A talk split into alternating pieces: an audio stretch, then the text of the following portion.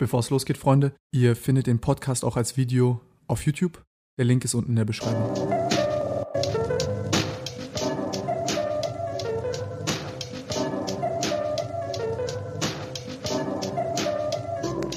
So, Freunde, was geht ab? Willkommen in der neuen Folge Podcast. Heute habe ich hier Professor Dr. Dr. Ganjur. Ähm, vielen, vielen Dank, dass du hier bist. Und ähm, womit sich äh, Herr Ganjur beschäftigt, ist äh, so viel, dass ich es eigentlich, glaube ich, gar nicht hinbekomme und du mir gleich helfen musst. Aber ich äh, fasse mal ganz kurz zusammen, was ich so spannend finde an dir. Du hast zuerst Medizin studiert, bist Arzt geworden, dann hast du Wirtschaft studiert, dort auch nochmal einen Doktor gemacht und dann noch Philosophie studiert.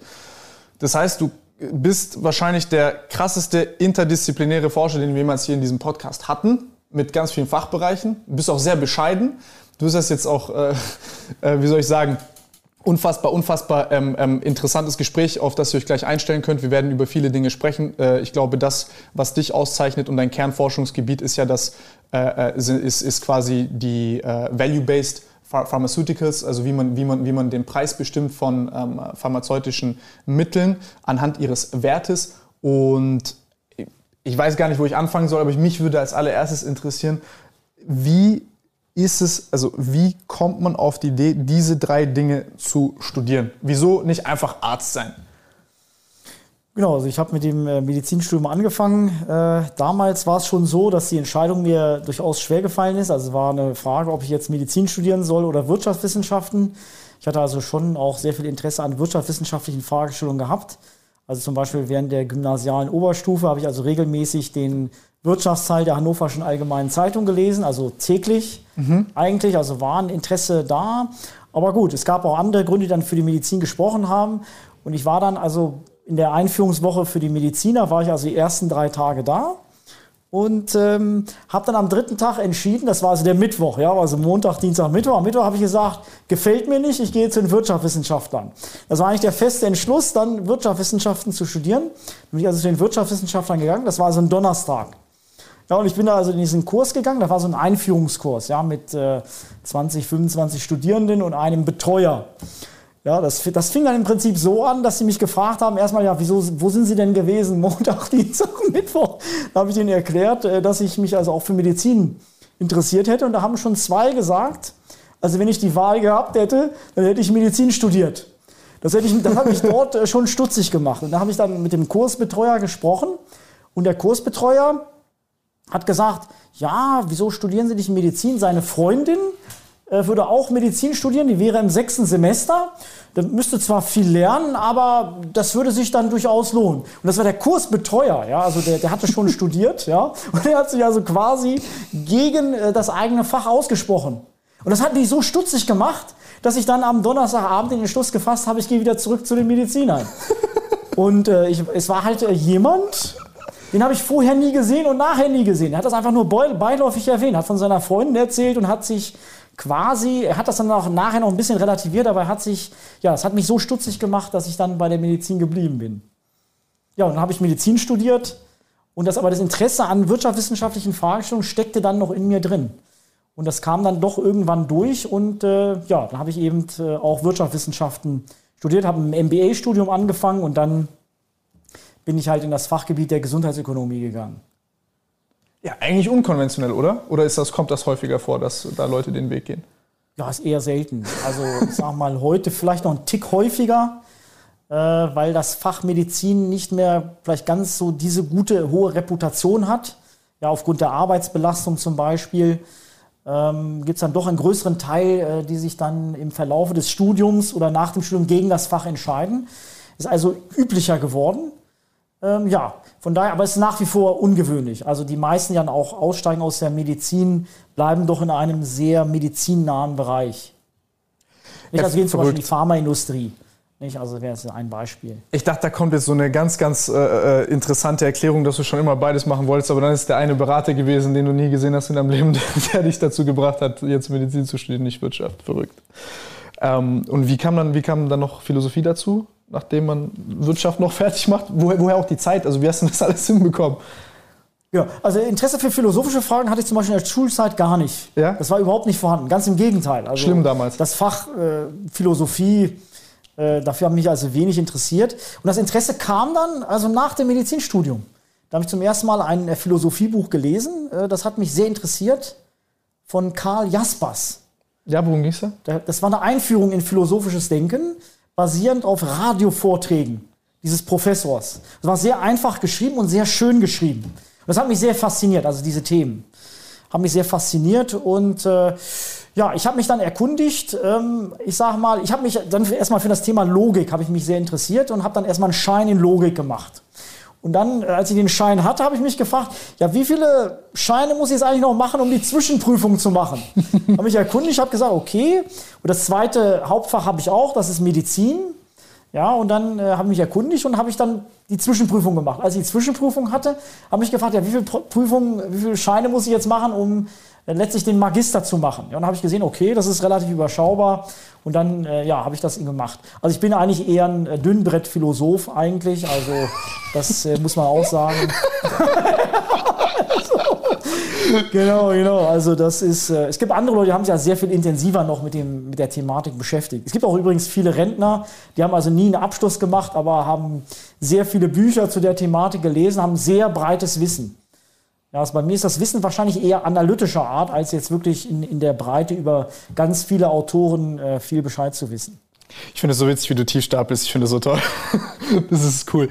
Ähm, aber und, und du hast jetzt, du hast jetzt quasi du hast äh, äh, Medizin, Wirtschaft und Philosophie alles fertig gemacht. Du hast, würde ich sagen, so ein bisschen wahrscheinlich die Prinzipien und Grundsätze zumindest mal verinnerlicht, verinnerlicht auch wenn du jetzt vielleicht nicht der beste Arzt bist oder der beste äh, Wirtschaftsexperte und auch nicht der beste Philosoph, aber du hast alle Grundsätze einmal erlebt und du kennst die. Und jetzt, was mich halt interessieren würde, ist, ähm, was würdest du sagen, was, in, inwieweit bereichern sich diese Perspektiven? Also was hat es dir jetzt beispielsweise gebracht, all diese drei Dinge zu machen? Oder was würde dir zum Beispiel fehlen, wärst du jetzt, hättest du keine Medizin, hättest du jetzt nicht Medizin studiert oder keine Wirtschaftswissenschaften oder keine Philosophie? Also als ich mir Philosophie studiert habe, habe ich nicht die Frage gestellt, was bringt mir das? Mhm. Ja, also wenn ich jetzt die Frage äh, gestellt hätte, was bringt mir das aus ökonomischer Sicht, ja, aus finanzieller Sicht, hätte ich nicht Philosophie studieren dürfen. also da, äh, genau, hätte man einfach die, die Zeit dann nutzen äh, sollen, um anderen Tätigkeiten nachzugehen. Die Frage habe ich mich nicht gestellt. Ähm, ich habe mir auch nicht die Frage gestellt, wie passt das eine zum anderen zusammen. Nein, also für dich persönlich meine genau. ich. Also ich, ich rede gar nicht aus finanzieller Sicht, sondern. Genau, genau. Das Interesse war eher äh, rein, das war rein interessensgetrieben, ja? dass ich die drei Fächer studiert habe. Und ich habe dann auch ein paar äh, Semester Mathematik studiert, das war auch noch, aber das ging dann zu weit, das wurde dann zu theoretisch. Das, äh, Was Mathe nochmal? ein paar, paar, paar Scheine habe ich gemacht. Ja, also in linearer Algebra zum Beispiel. Geil. Äh, und in den Analysis. Und, äh, aber es ging dann zu weit. Nicht? Also da, da hatte ich auch schon Medizin studiert, mhm. da war ich auch schon gesundheitsökonomisch tätig und da haben, haben mir dann wirklich die Anknüpfungspunkte gefehlt, ja, zum, zum, zum dem, was ich dann sonst mache. So eine Anwendung dann. Genau, genau, genau. Hab ich dann, da habe ich mir dann wirklich die Frage gestellt, wozu beschäftige ich mich jetzt damit? Damit was mit Kurven, Integralen, nicht? Also wozu, äh, ja, wozu brauche ich das jetzt wirklich? da kam die Frage auf und dann war die Motivation dann eben äh, nicht mehr da. Das muss ja auch wirklich, also wenn man Mathe studiert, aber auch Medizin, das muss man wirklich äh, Vollzeit machen. Ja, ja, ja. Im Regelfall. Das kann man, das schaffen nur wenige, das nebenbei zu machen. Das ist sehr schwierig. Äh, genau. Ja, und letzten Endes ist es so, dass das Fach Gesundheitsökonomie natürlich ähm, die Möglichkeit bietet, dann alle drei Fächer zusammenzubringen. Ja. Nicht? Also zum Beispiel, wenn es um die Frage geht, Effizienz, Gerechtigkeit im Gesundheitswesen. Also im Gesundheitswesen spielen ja neben Effizienzaspekten auch Gerechtigkeitsaspekte eine sehr äh, zentrale Rolle. Nicht? Also wer soll behandelt werden, wer soll als erstes geimpft werden, wer soll als erstes auf Intensivstationen behandelt werden, ja, wenn die Intensivbetten knapp sind. Das sind ja, sage ich mal, äh, dann Fragestellungen jetzt auch in der aktuellen Corona-Pandemie, äh, die da von Bedeutung sind. Also Gerechtigkeitsfragen. Da hast du ja auch äh, äh neulich, habe ich gesehen, ein, ein, Paper veröffentlicht, wo du Kosten-Nutzen vom Lockdown abgewegt hast. Kannst du das mal ein bisschen erklären?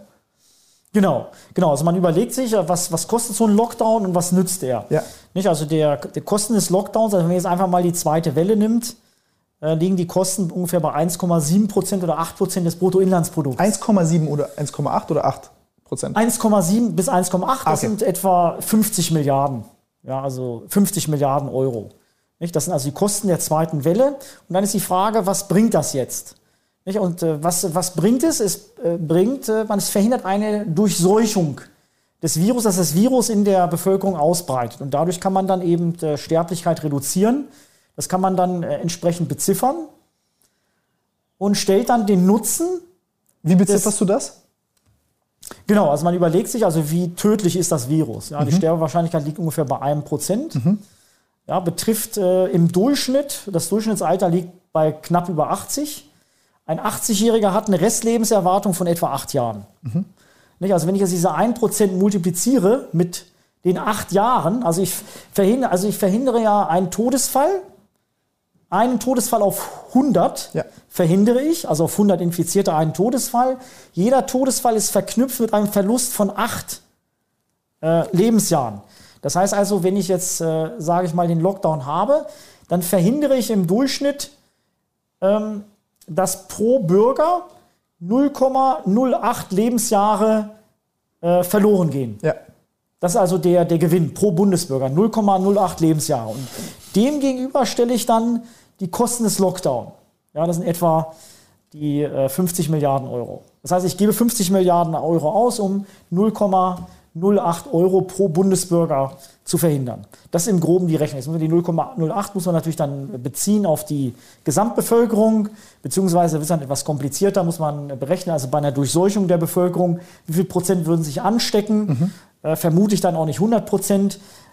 Das würde man dann einfließen lassen. Nicht? Aber das wäre so im Groben die, die Rechnung. Und was kommt raus? Es kommt raus, dass der Lockdown, ja, das kostet, also man gibt mehr aus, es kostet natürlich was, aber es bringt auch was. Ja. Und da kann man so ein Kosten-Nutzen-Verhältnis berechnen. Das liegt etwa bei 40.000 Euro pro gewonnenes Lebensjahr. Jetzt die Frage, 40.000 Euro pro gewonnenes Leben. Ist was das zahlen wir sonst? Oder ist das wenig? Ja. Genau, das ist die entscheidende Frage. Und da guckt man sich eben an, was geben wir denn sonst im Gesundheitswesen aus? Und das deutsche Gesundheitswesen, aus meiner Sicht relativ ineffizient, da zahlen wir 100.000 Euro pro gewonnenes Lebensjahr. Ineffizient. Wieso sind wir ineffizient? Ja, weil das Kosten-Nutzen-Verhältnis relativ hoch ist. Wo, wo zahlt man weniger? Äh, in welchem Land zahlt man weniger? Ja. Also man guckt nach Ländern, die etwa die gleiche Lebenserwartung haben wie Deutschland, mhm. aber weniger ausgeben. Ja, das sind dann zum Beispiel tendenziell, ähm, ja, sind andere, muss also das auch vergleichbar halten, dass wir, also zum Beispiel England, ja, mhm. zahlt weniger, hat eine ähnliche Lebenserwartung. Wie viel zahlen die dort? Die zahlen ein, zwei Prozentpunkte weniger als Anteil am Bruttoinlandsprodukt. Das, liegt damit, äh, das hängt dann damit zusammen, wie das Gesundheitswesen organisiert ist. Okay. Ja, es ist dann tatsächlich äh, effizienter, hat aber auch gewisse Nachteile. Das Gesundheitswesen, das deutsche Gesundheitswesen ist relativ teuer, muss man sagen. Aber dafür bekommt man auch relativ schnell einen Termin. Also verhältnismäßig. Mm, okay. In anderen Ländern sind die Wartezeiten länger. Das wirkt sich jetzt nicht unbedingt aus auf die Lebenserwartung, das muss man auch sagen. Also wenn ich, manchmal ist es ja sogar positiv, wenn ich den Termin nicht sofort bekomme. Ja, also ich habe jetzt Schmerzen, Knieschmerzen, ja. Für also die Hypochonder unter uns. Bitte? Für die Hypochonder unter uns. Genau. Also wenn ich sofort zum Arzt gehe, zum Orthopäden, äh, da wird das Knie möglicherweise, also da bekommen Sie möglicherweise eine Arthroskopie, ja, wird noch Knorpel entfernt. Ja, die Sache noch schlimmer, aber wenn ich dann irgendwie nach vier, sechs Wochen erst zum Arzt gehe, sind die Schmerzen vielleicht schon viel geringer. Vergesst ich auch den Termin. Genau, dann vergisst man auch den Termin. Genau. Also manchmal ist es auch gut, wenn man äh, Wartezeiten hat. Also je nachdem. Also insofern ist das muss man dann abwägen. Nicht? Auf der einen Seite ist es relativ ineffizient, auf der anderen Seite aber auch großzügig. Man, äh, ja, es gibt viele Ärzte. Man hat ja auch gesehen, in der Pandemie, ja, hat man viele Intensivbetten letztlich. Also es ist schon relativ großzügig auch ausgestattet. Aber es ist klar, es ist natürlich dann, äh, äh, da ist man natürlich im Nachteil, was die Effizienz anbetrifft. Aber in der Pandemie war es natürlich so, dass die Länder, die besonders effizient waren, ja, also zum Beispiel auch Italien, ja, also wenig Intensivbetten, heißt ja im Prinzip sehr effizient, ja, das wurde auf einmal zum Nachteil. Also die ja. haben praktisch knapp ihre Intensivbetten kalkuliert gehabt, wenn man so möchte, und das wurde dann zum Nachteil. Nicht? Also insofern muss man sagen, können sich natürlich Situationen auf einen Schlag ändern und auf einmal ist das, was vorher als effizient betrachtet wurde, gereicht dann zum Nachteil. Ähnlich auch in Großbritannien, da auch zwischenzeitlich Probleme gehabt äh, mit den Kapazitäten. Nicht? Da war die Frage, ob im ähm, äh, äh, im, im, nationalen äh, äh, Gesundheitswesen von England äh, eben genügend Betten vorhanden sind, nicht, um die Corona-Patienten alle zu versorgen. Hier habe ich gelesen in deinem Paper, dass Deutschland äh, äh ab einer Inzidenz von 16.000 auf Dauer Probleme bekommen würde mit den Betten. Oder wie war das? Das muss ich jetzt nochmal äh, genau durchrechnen, äh, ab welcher Inzidenz. Ich meine, empirisch haben wir das jetzt gesehen in der äh, zweiten bzw. dritten Welle. Genau, also Inzidenz etwa von 200 äh, pro 100.000. Äh, da hat man also zumindest intensiv über Intensiv, äh, Intensivbetten diskutiert. Dann ist noch die Frage, wie viel Reservekapazität hat ha haben wir noch gehabt zu dem Zeitpunkt, als die Inzidenz bei 200 pro 100.000 lag, also etwa vor ein, zwei Monaten. Äh, da gibt es noch einen Expertenstreit, ja, also wie knapp wir dran waren sozusagen am, am Überlaufen. Beziehungsweise dann gibt es auch gewisse Kompensationsmechanismen, äh, dass man erstmal so Reservebetten und genau, es gibt noch Reservebetten, beziehungsweise Patienten kann man dann möglicherweise noch auf anderen Stationen behandeln, die jetzt nicht ganz kritisch sind. Nicht, da gibt es dann noch so eine Übergangsphase, bevor es dann wirklich ganz knapp wird. Wie, wie, kurz davor waren wir, dass es knapp wird? Oder wo haben wir uns da so bewegt ungefähr? Also ich kann mich nur äh, nach dem richten, ich habe jetzt keine direkten Erfahrungen, also ich, kann, ich habe jetzt keine Einblicke.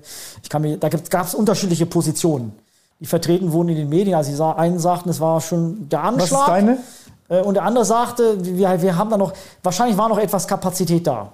Mhm. Nicht? Aber gut, ich meine, ähm, angenommen, man hätte jetzt, sage ich mal, den Lockdown direkt aufgehoben, dann äh, wäre es wahrscheinlich knapp geworden. Okay. Also summa summarum sagst du, das ist jetzt ist okay, dass wir da ein bisschen vorsichtiger waren als effizient. Genau, das muss man, äh, das muss man so sehen. Nicht? Da wäre es auch ineffizient geworden, weil dann, ja. ich sag mal, wenn das Virus wütet, ja, Klar, ich meine, selbst wenn man die Geschäfte öffnet, also selbst wenn man die Restaurants öffnet, also Virus äh, ist, äh, haben eine hohe Inzidenz, öffnet die äh, Restaurants. Ja klar, ich meine, manche Restaurants können gar nicht öffnen, weil gar nicht genügend Kunden da sind. Also viele halten sich dann freiwillig zurück. Das haben wir jetzt auch gesehen.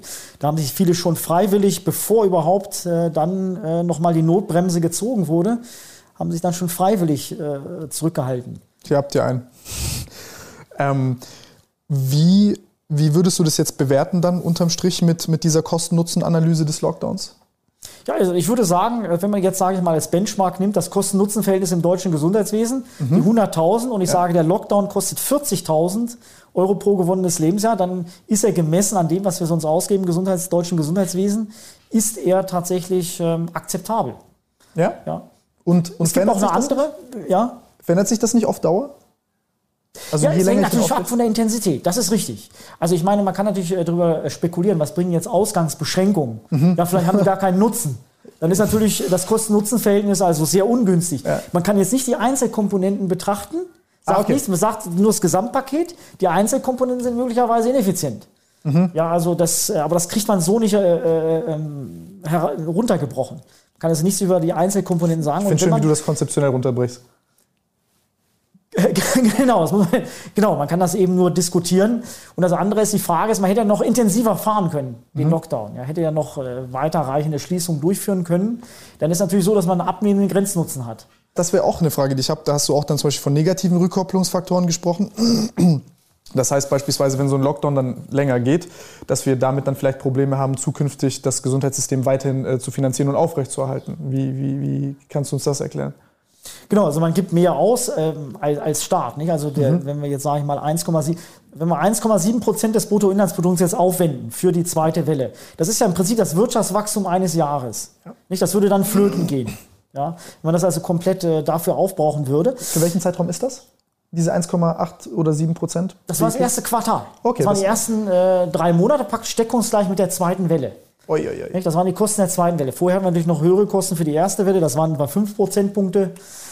Nicht? Äh, und ähm, genau. Jetzt wenn, jetzt, wenn jetzt dieses Geld ja ausbleibt, diese 50 Milliarden Euro pro Quartal, die wir in Lockdown machen, die fehlen ja dann.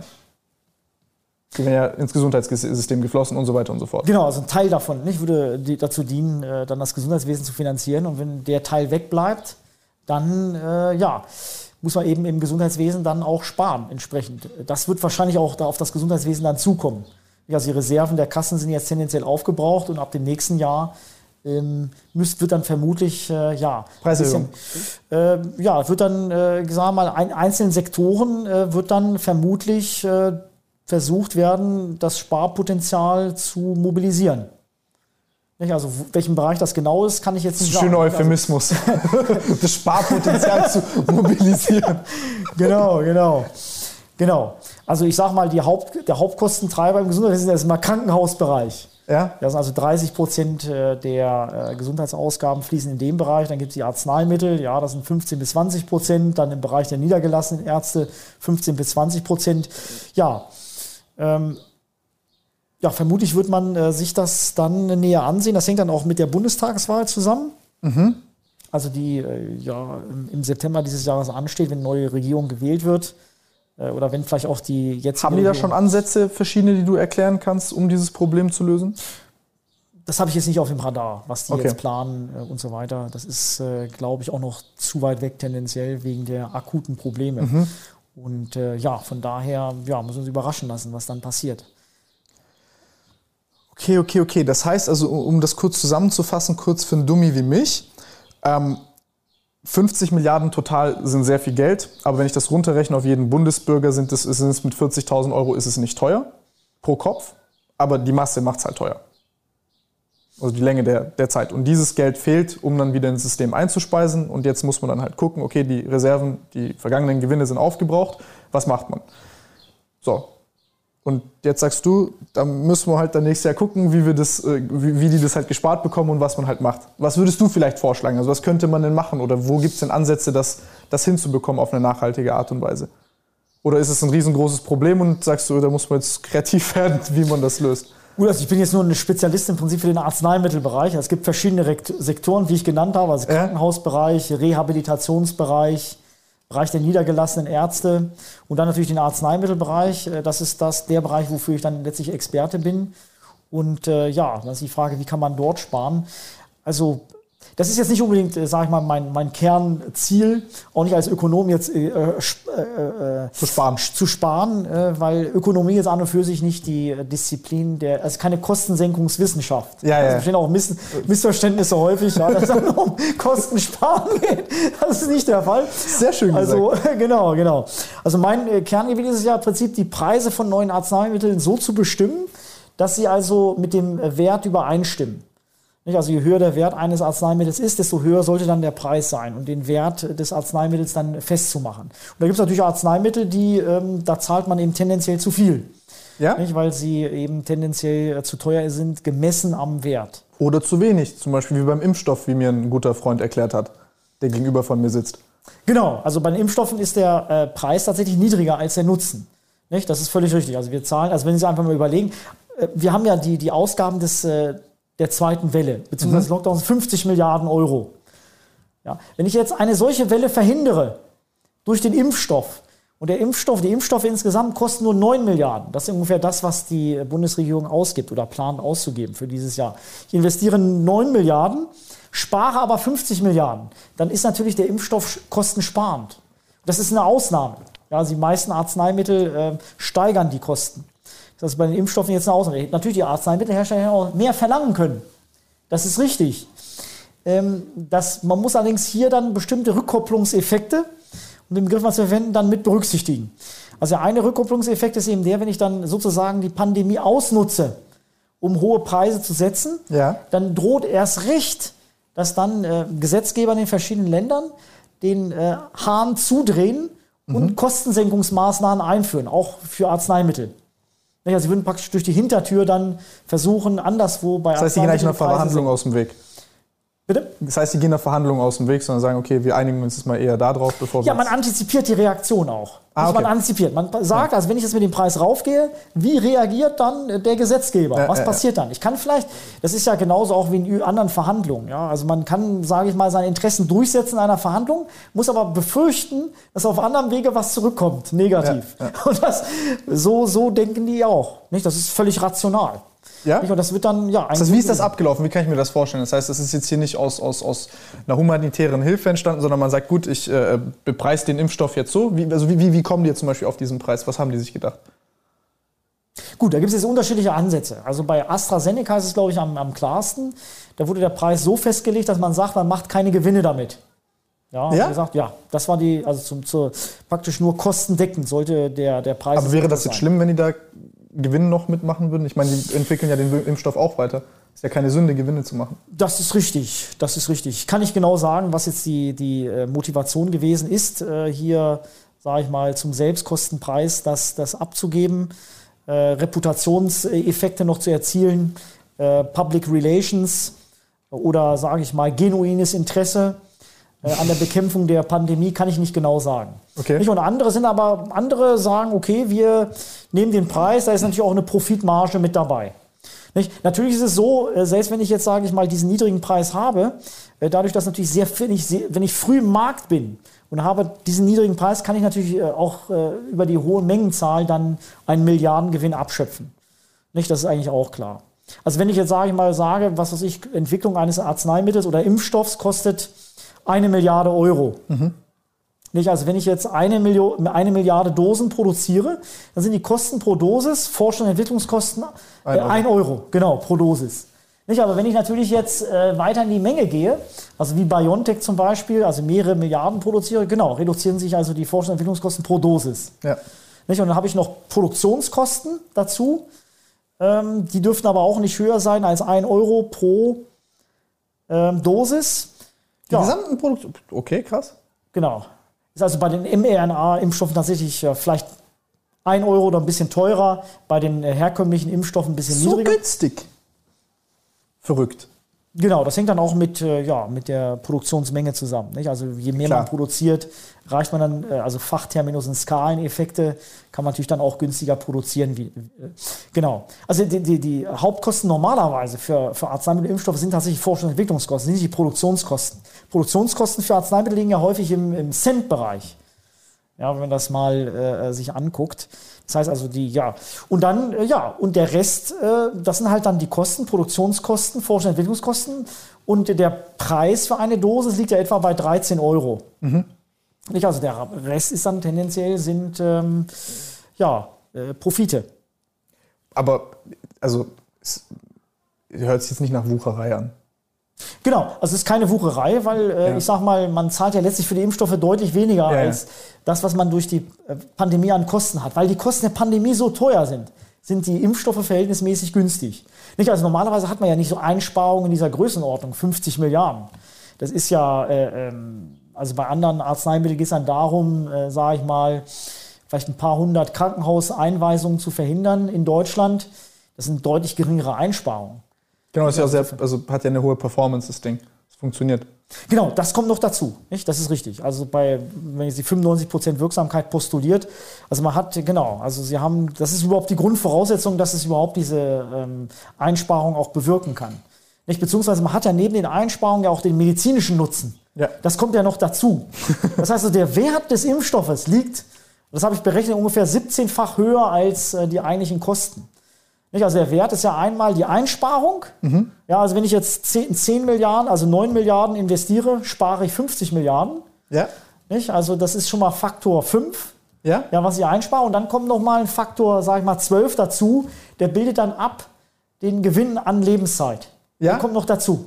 Und, und genau. so, so, ermittelst du den Wert. Das heißt, du sagst, die, die, die Lebenszeit auf jeden einzelnen Bundesbürger durch den Wirkstoff, durch halt, keine Ahnung, diese Case Fatality Rate und, und, und, und, und, und äh, die, die, die Wirksamkeit des Impfstoffes. Und dann hast du da dein kleines Modell was, und dann rechnest du aus, okay, hier habe ich zwölffach gespart, hier habe ich fünffach gespart, dann kombinierst du diese zwei Ziffern zusammen, dann kommst du auf 17 und sagst, das ist jetzt der tatsächliche Wert dieses Erzeugnisses. Genau, so kann man das im Prinzip, genau wie du sagst, so, so kann man das beschreiben. Das ist so ein cooler Ansatz. Genau, genau. Ja, ja, also das ist, äh, genau, das äh, habe ich dann berechnet. Also normalerweise fällt es eben nicht so positiv aus, nicht? Also weil die Einsparung einfach nicht in dieser Form gesund. Normalerweise spart man ja, wenn man einspart, nur im Gesundheitswesen ein. Ja. Nicht? Und vielleicht noch bei dem einen oder anderen, weil man, äh, oder weil man äh, die Produktivität erhält. Aber viele Arzneimittel gibt man ja auch, sage ich mal, bei älteren äh, Menschen, da erzielt man auch keine Produktivitätsgewinne mehr. Nicht? Also durch die Verhinderung von Arbeitsunfähigkeit. Mhm. Nicht? Äh, ja, also in dem Fall ist es tatsächlich so. Nicht? Also äh, der, der Wert der Impfstoffe ist deut liegt deutlich über den Kosten. Das gilt allerdings nur für einen 95% wirksamen Impfstoff. Wenn wir nur einen 50%ig wirksamen Impfstoff haben, es gibt auch Impfstoffe, die tatsächlich äh, vertrieben werden weltweit, äh, die, wo es zumindest Diskussionen darüber gibt, ob die tatsächlich nur zu 50% wirksam sind. Wenn dann sind sie allerdings nicht in Deutschland zugelassen. Äh, und 50% Wirksamkeit wäre also, sage ich mal, ein deutlich größeres Problem. Ja, weil letztlich ist dann 50% wirksam, 50% wirksam heißt, dass jeder Zweite sich potenziell anstecken kann. Ja. Jeder Zweite ist nicht geschützt. Und ähm, ja, es würde also zu vielen Todesfällen kommen. Ja, nicht, also wenn jeder Zweite nicht geschützt ist, Und dann, dann hätten sie natürlich äh, einen, ähm, ja, keinen Gewinn an Lebensjahren, sondern einen Verlust gegenüber dem Lockdown. Das ist der Lockdown sogar effektiver als ein Impfstoff mit 50-prozentiger Wirksamkeit. Was ist da so dieser Cut-off-Point? Was, was ist die Mindesteffektivität, die, die ein Impfstoff haben muss dann in deinem 60, 70 Prozent. Ja? Genau. Und wie viele Leute müssen sich dann in Deutschland impfen? Weil da habe ich auch verschiedene Impfmodelle gesehen. Sorry, dass ich so Dinge frage, die jetzt vielleicht nicht unbedingt deine, dein, dein, dein Hauptfach, aber du kannst trotzdem darüber sehr gut reden und sehr viel besser als die meisten Leute. Ähm, man sagt ja, gibt es ja verschiedene Modelle, in welcher Reihenfolge man die Leute impfen sollte. Dann gibt es ja unseren Vorsichtsansatz, zuerst die Risikogruppen zu impfen. Dann gibt es andere Leute, die zum Beispiel sagen, ja, impft die Leute, die, die, die mobil sind in der Gesellschaft, die die Hauptanstecker sind, die Superspreader und so. Ähm, und da kommen ja unterschiedliche Sachen bei raus. Was, wie siehst du das? Ja, muss man sich überlegen, nicht, welchen äh, grundsätzlichen ethischen Ansatz man fährt. Also Kommen wir aber ans Ziel mit unserem, den wir gerade haben? Also kriegen wir das hin, eine Herdenimmunität zu erreichen mit, mit, den, mit, den, äh, mit, mit, unserer derzeitigen Strategie? Gut, das setzt ja zwei Dinge voraus. Also eine ist, äh, dass die Impfstoffe tatsächlich so wirksam sind, also auch die Übertragung verhindern, äh, wie bisher gezeigt. Also 95 Prozent, da gibt es gewisse Fragezeichen. Also hinsichtlich neuer Mutationsvarianten, das ist noch nicht so ganz klar. Nicht? Also ob da die, die äh, Wirksamkeit besteht zurzeit, also 95 Prozent kann man postulieren. Aber wie sich das jetzt in den nächsten zwei, drei Monaten entwickeln wird, ob dann diese Wirksamkeit bestehen bleibt, ist unklar. Das ist der eine Faktor. Und der zweite ist Impfbereitschaft in der Bevölkerung. Ja. Also beide Faktoren müssen zusammenkommen. Hohe Wirksamkeit und hohe Impfbereitschaft, dann kann man die Herdenimmunität erreichen. Also sie liegt aber wahrscheinlich deutlich über 70 Prozent. Also 70 Prozent wäre sozusagen das absolute Minimum. Aber wahrscheinlich okay. 80, äh, Prozent und mehr aufgrund der hohen Infektiosität der neuen Mutationsvarianten, die sich, äh, ja, die ja jetzt auch in Deutschland dann äh, vorherrschen. Nicht? Also B117 mit über 90 Prozent der Infektionen und äh, ja, indische Variante ist vermut vermutlich noch äh, infektiöser. Hoffentlich aber nicht gefährlicher. Genau, hoffentlich nicht. Weiß man da irgendwas? Ähm, ich kenne da jetzt nichts Genaues. Ah. Genau. Ja, das ist äh, ich auch nicht. Deswegen wollte ich dachte, vielleicht weißt du was genaueres. Ähm, äh, ja, lass uns mal darüber reden, wenn du sagst beispielsweise, Corona-Impfstoffe äh, sind vielleicht ein positives Beispiel. Was sind negative Beispiele? Weil du hast auch mir gesagt, äh, wir zahlen unverschämt viel für ein neues Lebensjahr bei Medikamenten. Das ist ja das ist dein Spezialgebiet. Ja, also die Frage stellt sich natürlich, äh, ich sag mal, wo zahlen wir sehr hohe Preise? Wir zahlen sehr hohe Preise für neue Krebsarzneimittel und auch für Krankheit, für sehr seltene Krankheiten. Da liegen die Preise sehr, sehr hoch äh, im, im sechsstelligen Bereich oder auch mehr. Und ähm, ja, da ist eben die Frage, ist der Preis angemessen? Also da habe ich auch ein entsprechendes Gedankenmodell äh, ausgeführt. Ähm, also äh, ich habe ich hab mir also Folgendes überlegt. Wir zahlen etwa für neue Krebsarzneimittel 100.000 Euro pro gewonnenes Lebensjahr. Mhm. Äh, das ist also der, der Durchschnittswert. Und ähm, meistens verlängert also ein äh, neues Krebsarzneimittel das Leben um wenige Monate. Ja, sind so drei bis vier Monate äh, pro Patient. Boah. Also das sind nur wenige Monate. Jetzt ist es so, ich habe mir also überlegt, was würden wir denn zahlen, wenn wir Krebs eliminieren würden? Wenn wir Krebs eliminieren würden, äh, würden wir insgesamt drei Jahre länger leben. Also Neugeborenes würde etwa drei Jahre länger leben. Was würden wir dafür zahlen? Also wenn wir auf die durchschnittliche Lebenserwartung von jedem gehen. Genau, genau, genau. Das würde sich also erhöhen, sagen wir mal, von 82 Jahren auf 85 Jahre. Wenn wir Krebs eliminieren. Drei Jahre mehr. Was würden wir dafür zahlen? Wenn wir 100.000 Euro pro gewonnenes Lebensjahr zahlen, ja, würden wir 300.000 Euro zahlen. Ja. Pro Bürger. Zusätzlich. Ja gewinnen etwa zweieinhalb äh, Lebensjahre. Über die Restlebenszeit würde jeder gewinnen. Ja. Ja, das wären dann etwa 250.000 Euro. Und äh, die geschätzten Ausgaben über die Restlebenszeit sind etwa 130.000. 130.000 Euro pro Bundesbürger über die Restlebenszeit. Äh, und wenn man das in Relation setzt, würde man das heißt, sagen. Das sind die Kosten, dass die überleben. Äh, das sind die Ausgaben, die wir haben über die, die Restlebenszeit, die jeder Bundesbürger bei seiner Restlebenszeit. Im Durchschnitt haben wir ja eine Bevölkerung, die, das Durchschnittsalter liegt etwa bei Mitte 40. Aha. Ja, und wenn man jetzt einfach betrachtet, was haben wir noch an Restlebenszeit, dann äh, würden, wären, wären das die Ausgaben etwa. Und äh, das heißt also, die Kosten, wenn ich jetzt, sage ich mal, das zahle, was wir bisher gezahlt haben für neue Arzneimittel und würde das jetzt extrapolieren mhm. auf eine Elimination des Krebs, dann würden die Ausgaben für die gesetzliche Krankenversicherung würden ähm, auf das Dreifache etwa ansteigen. Ah, okay. Okay, okay, okay, okay. Ich verstehe, ich verstehe, ich verstehe, ich, verstehe das Problem. Genau. Das heißt also, wir, der, der Beitragssatz würde also, sagen wir mal, sich mehr als das, um das Doppelte ansteigen. Würde sich mehr als verdoppeln. Ja? Und dann ist ja die Frage, wenn ich jetzt ein solches, sagen wir mal, ein Gedankenexperiment, das ich durchführe, Aha. und da ist die Frage, bin ich das auch bereit zu zahlen für die Elimination von Krebs? Also wenn ich jetzt jemanden frage, sollten, wenn wir jetzt also Krebs eliminieren, sollten wir, ähm, sagen wir mal, mehr als doppelt so viel an Gesundheitsausgaben dann tatsächlich ausgeben. Ist das legitim? Aber ganz kurz nur, dass ich die Rechnung verstehe. Diese 250.000 sind ja quasi eine Art Referenz, weil wir das sowieso bereit sind zu zahlen für, für, für ein extra Lebensjahr. Richtig? Genau, das ist das, was wir in der Vergangenheit äh, bereit gewesen sind zu zahlen. Das heißt, das ist wie so ein Budget dafür.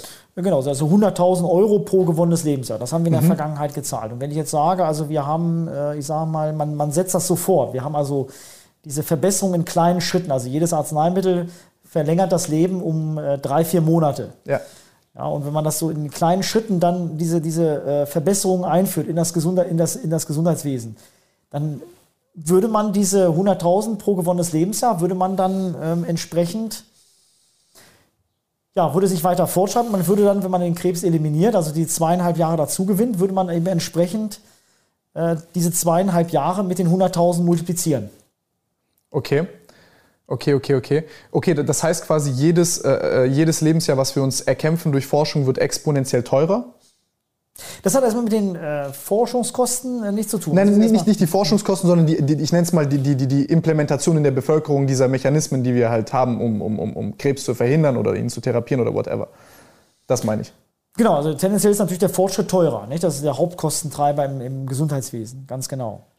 Okay, ist es aber aber okay, aber das ist jetzt so eine Art Modellverständnis. Das heißt, wenn wir jetzt, es könnte aber auch sein, dass wir zum Beispiel nur die Hälfte zahlen und ein doppelt effektiveres, äh, einen doppelt effektiven Weg finden. So ein bisschen wie wir das zum Beispiel haben bei Moore's Law mit Technologie oder so. Das wird günstiger und die, und die Rechenleistung verdoppelt sich.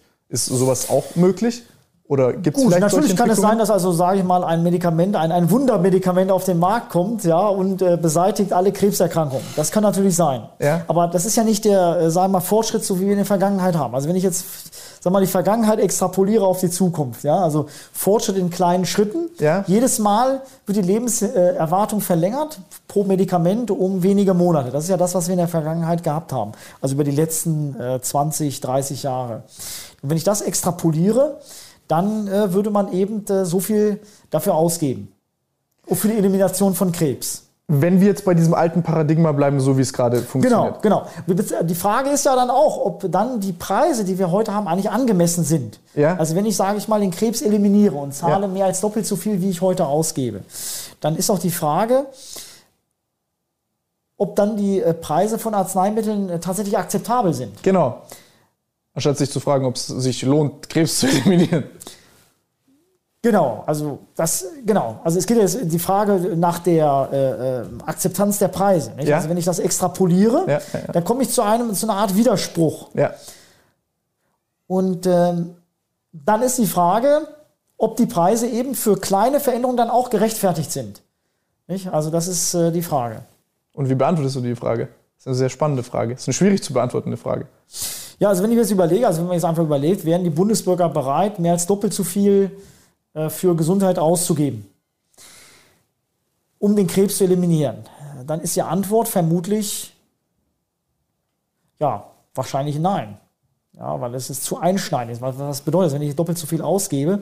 Also wir geben im Moment 15 Prozent des Einkommens aus für äh, Gesundheit. Wenn mhm. ich jetzt draufgehe mit, den, äh, mit dem Anteil auf 30, 35 Prozent. Ja, also 35 Prozent, sage ich mal, des, ähm, des Verdienstes werden ausgegeben für Gesundheit.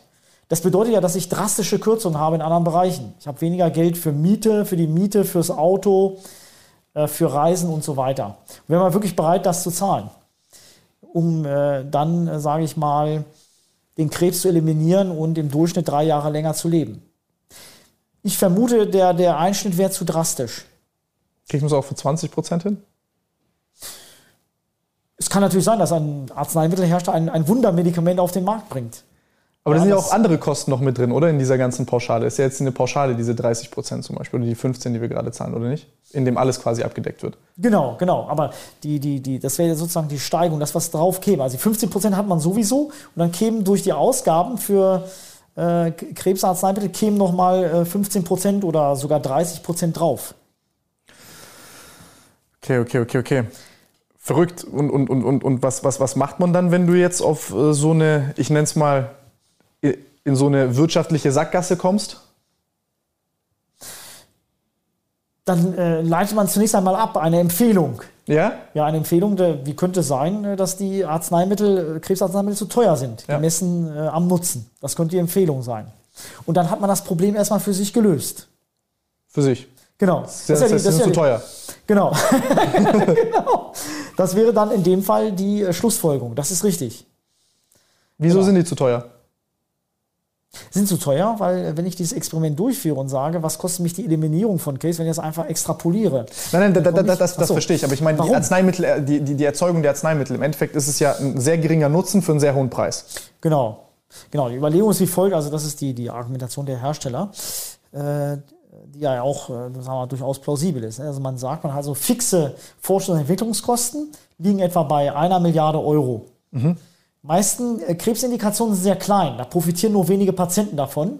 Das heißt also, wenn ich diese hohen Forschungs- und Entwicklungskosten umlege auf eine kleine Patientenzahl, sind die Forschungs- und Entwicklungskosten pro Patient relativ hoch. Und das rechtfertigt dann meine hohen Preise. Und wie kann ich mir so, ein, so, so einen Prozess vorstellen, wo die jetzt nach Arzneimitteln forschen und äh, neue in der Entwicklung haben? Weil du hast ja gesagt, eine Milliarde Euro zahlen wir im Moment für ein neues Lebensjahr bei den Arzneimitteln, was ja schon sehr viel ist und tendenziell auch immer mehr wird. Das heißt, gibt es da, gibt's da vielleicht ein Überdenken in der Methodik oder was, was müssen wir ändern, damit wir diesen, diese, diesen Preis runterbekommen? Also eins von beiden müssen wir verbessern oder, also verbessern oder erniedrigen oder, oder was, ist da, was ist da der Hebel, den du siehst? Ja gut, der Preis der wird ja äh, vor allem festgelegt durch die Arzneimittelhersteller. Über die Forschung und Entwicklungskosten herrscht wenig, relativ wenig Transparenz. und ähm, ja, das ist... Ähm, das heißt, so ein Helikopter vom CEO ist auch R&D-Kosten. Ich mache gerade Spaß, aber... Das sind, äh, ist eine andere Kostenkategorie. ja. Frage ist, wo sie verbucht ist. Logistikkosten. Äh, genau, genau. Also das ist äh, genau, also ja, ähm, man kann das als Benchmark dann festlegen. Nicht? Das ist natürlich so, wenn man das jetzt so festlegt und man will also mit dem Preis runtergehen. Natürlich hat das, kann das auch negative Rückkopplung haben auf die Forschung und Entwicklung, zukünftige Forschung und Entwicklung. Das ist also die Befürchtung. Ja, dass es da zu einem Rückgang der Aktivitäten kommt, wenn man, weil man da der, weil der Anreiz dann nicht groß genug ist. Allerdings gibt es da empirisch gesehen, ist das durchaus umstritten. Was? Ja, also dass ähm, es zu einem Rückgang der Forschung kommt, wenn die Preise gedrückt würden. Ja, mhm. weil die meiste Grundlagenforschung findet ja äh, außerhalb der Pharmaunternehmen statt, findet also statt in äh, Universitäten zum Beispiel. Mhm. Und die wird also nicht äh, beeinträchtigt durch ähm, hohe Arzneimittelausgaben. Das sind eher die, die Ausgaben für klinische Studien. Die würden dann äh, beeinträchtigt werden, dann würden dann weniger klinische Studien durchgeführt werden. Okay, wie läuft denn das mit dieser Grundlagenforschung dann ab? Weil äh, das heißt, die schöpfen dieses geistige Eigentum von Menschen ab, die, ähm, die diese Grundlagenforschung betreiben. Das heißt halt Forschen, Forscher, die halt idealistisch sind und einfach wirklich ein Interesse haben, so einen Informationsgewinn zu haben. Und der wird dann abgeschöpft von, also wie, wie, wie, wie findet dieser Wissenstransfer statt? Das würde mich jetzt auch interessieren. Ja, bin ich jetzt kein Experte für wie das genau ah, okay. läuft. Also die Interaktion zwischen Pharmaindustrie und den. Äh, Aber sind jetzt nicht lizenziert oder vergütet oder so? Äh, also die Forschung und Entwicklung wird ja dann auch getrieben durch öffentliche Quellen an mhm. den Universitäten. Ja. Nicht? Also das, äh, da gibt es eine andere Finanzierung äh, durch, durch Steuermittel letztlich.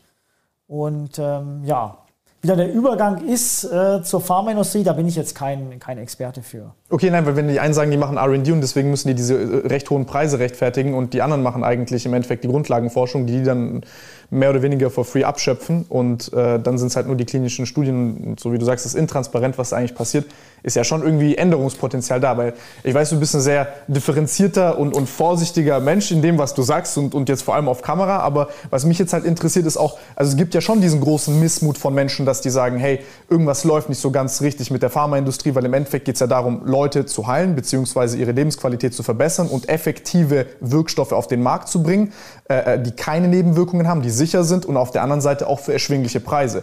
Und irgendwie äh, würde mich jetzt halt interessieren, ich bin da zwar, ich bin kein Verschwörungstheoretiker und ich denke jetzt auch nicht, dass die irgendein AIDS-Medikament in der Schublade haben oder so, aber ähm, was mich dann interessiert ist, wie bewertest du diesen Missmut der Bevölkerung und wo genau gibt es vielleicht keine Ahnung, ob es jetzt Korruption ist oder Missstände oder Problematiken in der Pharmaindustrie, wo du sagst, da müssen wir vielleicht die gesamte Landschaft ändern oder gewisse Dinge neu überdenken. Ja, also es ist tatsächlich so, es ist immer schwierig natürlich äh, pauschal zu argumentieren über alle Hersteller hinweg. Äh, natürlich ist auch das Modell, also Grundlagenforschung findet nur an den Universitäten statt und die äh, sonstige Forschung in den Unternehmen ist auch zu, zu ja, grob ja. im Prinzip. Das ist eine sehr vereinfachte äh, äh, äh, Betrachtung. Ähm, ja, also ich meine, die, die Unternehmen tragen ja trotzdem noch ein erhebliches Risiko. Also jetzt, wenn man nur die klinischen Studien durchführt, selbst also wenn, das heißt, von zehn Arzneimitteln, die am Menschen getestet werden in klinischen Studien, erreicht ja nur eins letztlich den Markt. Mhm. Das heißt, also man hat eine hohe äh, Fehlerquote und äh, dafür wird dann das Unternehmen dann eben auch äh, vergütet. Nicht? Das fließt dann mit ein in diese Forschung und Entwicklungskosten. Aber wenn ich jetzt beispielsweise, also ich zum Beispiel als Unternehmen könnte mir es nicht erlauben, jedes elfte Produkt auf den Markt zu bringen und weil ich dann aber halt Pharma auf dem Stempel habe, lege ich diese ganzen Misserfolge um im Preis auf das andere, was halt erfolgreich ist. Also ich zum Beispiel könnte das jetzt nicht in meiner Branche. Ja gut, das ist, äh, ist natürlich so, sie sind nicht überlebensfähig. Nicht? Sie haben natürlich Ausgaben und ja. letztlich müssen dann die, die Einnahmen über den Ausgaben liegen, nicht? sonst machen sie keinen Gewinn. Das ist schon, äh, sagen wir mal, folgerichtig. Nicht, dass das also die Kosten für Fehlversuche dann, dann umzulegen. Das, das, das, ist folgerichtig, aber die Frage ist ja auch, ähm, ähm wie entsteht denn der Anreiz dann zu sagen, okay, wir, wir, wir haben vielleicht auch einfach eine zu hohe Misserfolgsquote? Oder sagt man, das ist jetzt halt eine Standardquote, die ist bei jedem so und die ist halt nicht verbesserbar, das machen wir jetzt halt so und da kann sich keiner gegen auflehnen? Gut, also grundsätzlich ist es natürlich so, die Forschung- und Entwicklungskosten sind ja Geschäftsgeheimnisse der Unternehmen. Äh, die sind jetzt nicht, äh, müssen nicht offengelegt werden. Okay. Also ein Unternehmen hat natürlich schon einen Vorteil, wenn es also die sagen wir mal, Erfolgsquote erhöhen würde, beziehungsweise die äh, Quote von Fehlversuchen sinken würde, hat es schon einen Vorteil. Äh, und äh, ja, die Frage ist jetzt, wieso nur eins von zehn Medikamenten äh, den Markt erreicht. Das genau. ähm, liegt zum Teil daran, dass es also immer schwieriger wird, medizinischen Fortschritt zu erzielen. Ja. Nicht? Also ich sag mal, früher war es dann so, da muss man einfach nur ein ähm, Enzym entwickeln. Ja, und dann war also die Stoffwechselkrankheit geheilt. Das war dann relativ einfach zu machen. Ähm, heute zum Beispiel bei Krebserkrankungen ähm, ist es halt deutlich schwieriger, äh, sage ich mal, die Lebenserwartung weiter zu steigern. Das ist grundsätzlich schwieriger, nicht? Also wenn man die Lebenserwartung schon hat auf einem relativ hohen Niveau, dann weitere Lebenserwartungsgewinne zu erzielen. Das ist also grundsätzlich schwieriger. Nicht mehr so wie damals, dass man einfach irgendeinen Pilz liegen lässt und dann Penicillin entdeckt. genau, genau, richtig. Richtig, so muss man sich das vorstellen. Nicht? Andererseits kann man natürlich argumentieren, äh, dass die Forschung hätte auch effizienter werden können, also durch Automatisierung, durch Technisierung, durch genau. Digitalisierung. Aber die Erfolge sind irgendwie ausgeblieben. Nicht? Also man hätte ja, sag mal, erhoffen können, dass praktisch einen systematischen An durch einen systematischen Ansatz äh, es besser möglich gewesen wäre, erfolgreiche Arzneimittel früher zu erkennen. Also man macht ja letztlich eine Vorhersage, nicht? Also die, die, die Arzneimittel, die getestet werden, die haben ja alle, sage ich mal, werden erstmal prognostiziert als erfolgreich. Nicht? Und da muss man äh, natürlich hoffen, da hätte, hätte man natürlich erwarten können, dass durch eine systematischere Auswahl der Moleküle äh, die Trefferwahrscheinlichkeit erhöht wird in der Vorhersage. Welches Arzneimittel wird erfolgreich und welches nicht. Aber man hat jetzt auch mittlerweile auch andere Ansätze. Also was, was, was, was, wie siehst du das mit so Unternehmen, keine Ahnung, wie, wie, wie Neuralink oder so, die jetzt beispielsweise sagen, gut, wir versuchen das nicht über ein Medikament zu lösen, sondern wir versuchen es über Neuroprothesen zu lösen? Oder äh, sagst du, gut, das ist einfach eine andere Klasse an, an, an, an, an nicht Arzneimittel oder weiß gar nicht, wie du es kategorisieren würdest. Ähm, vielleicht gibt es ja auch andere Ansätze und äh, äh, man braucht einen generellen Paradigmenwechsel in der ganzen Art und Weise, wie man diese Forschung betreibt. Weil irgendwie ist es ja gerade in jeder Branche so. Oder wie siehst du das? Ja, es gibt natürlich innovative Ansätze, zum Beispiel Gentherapien, mhm. ja, also Eingriffe in das Genom.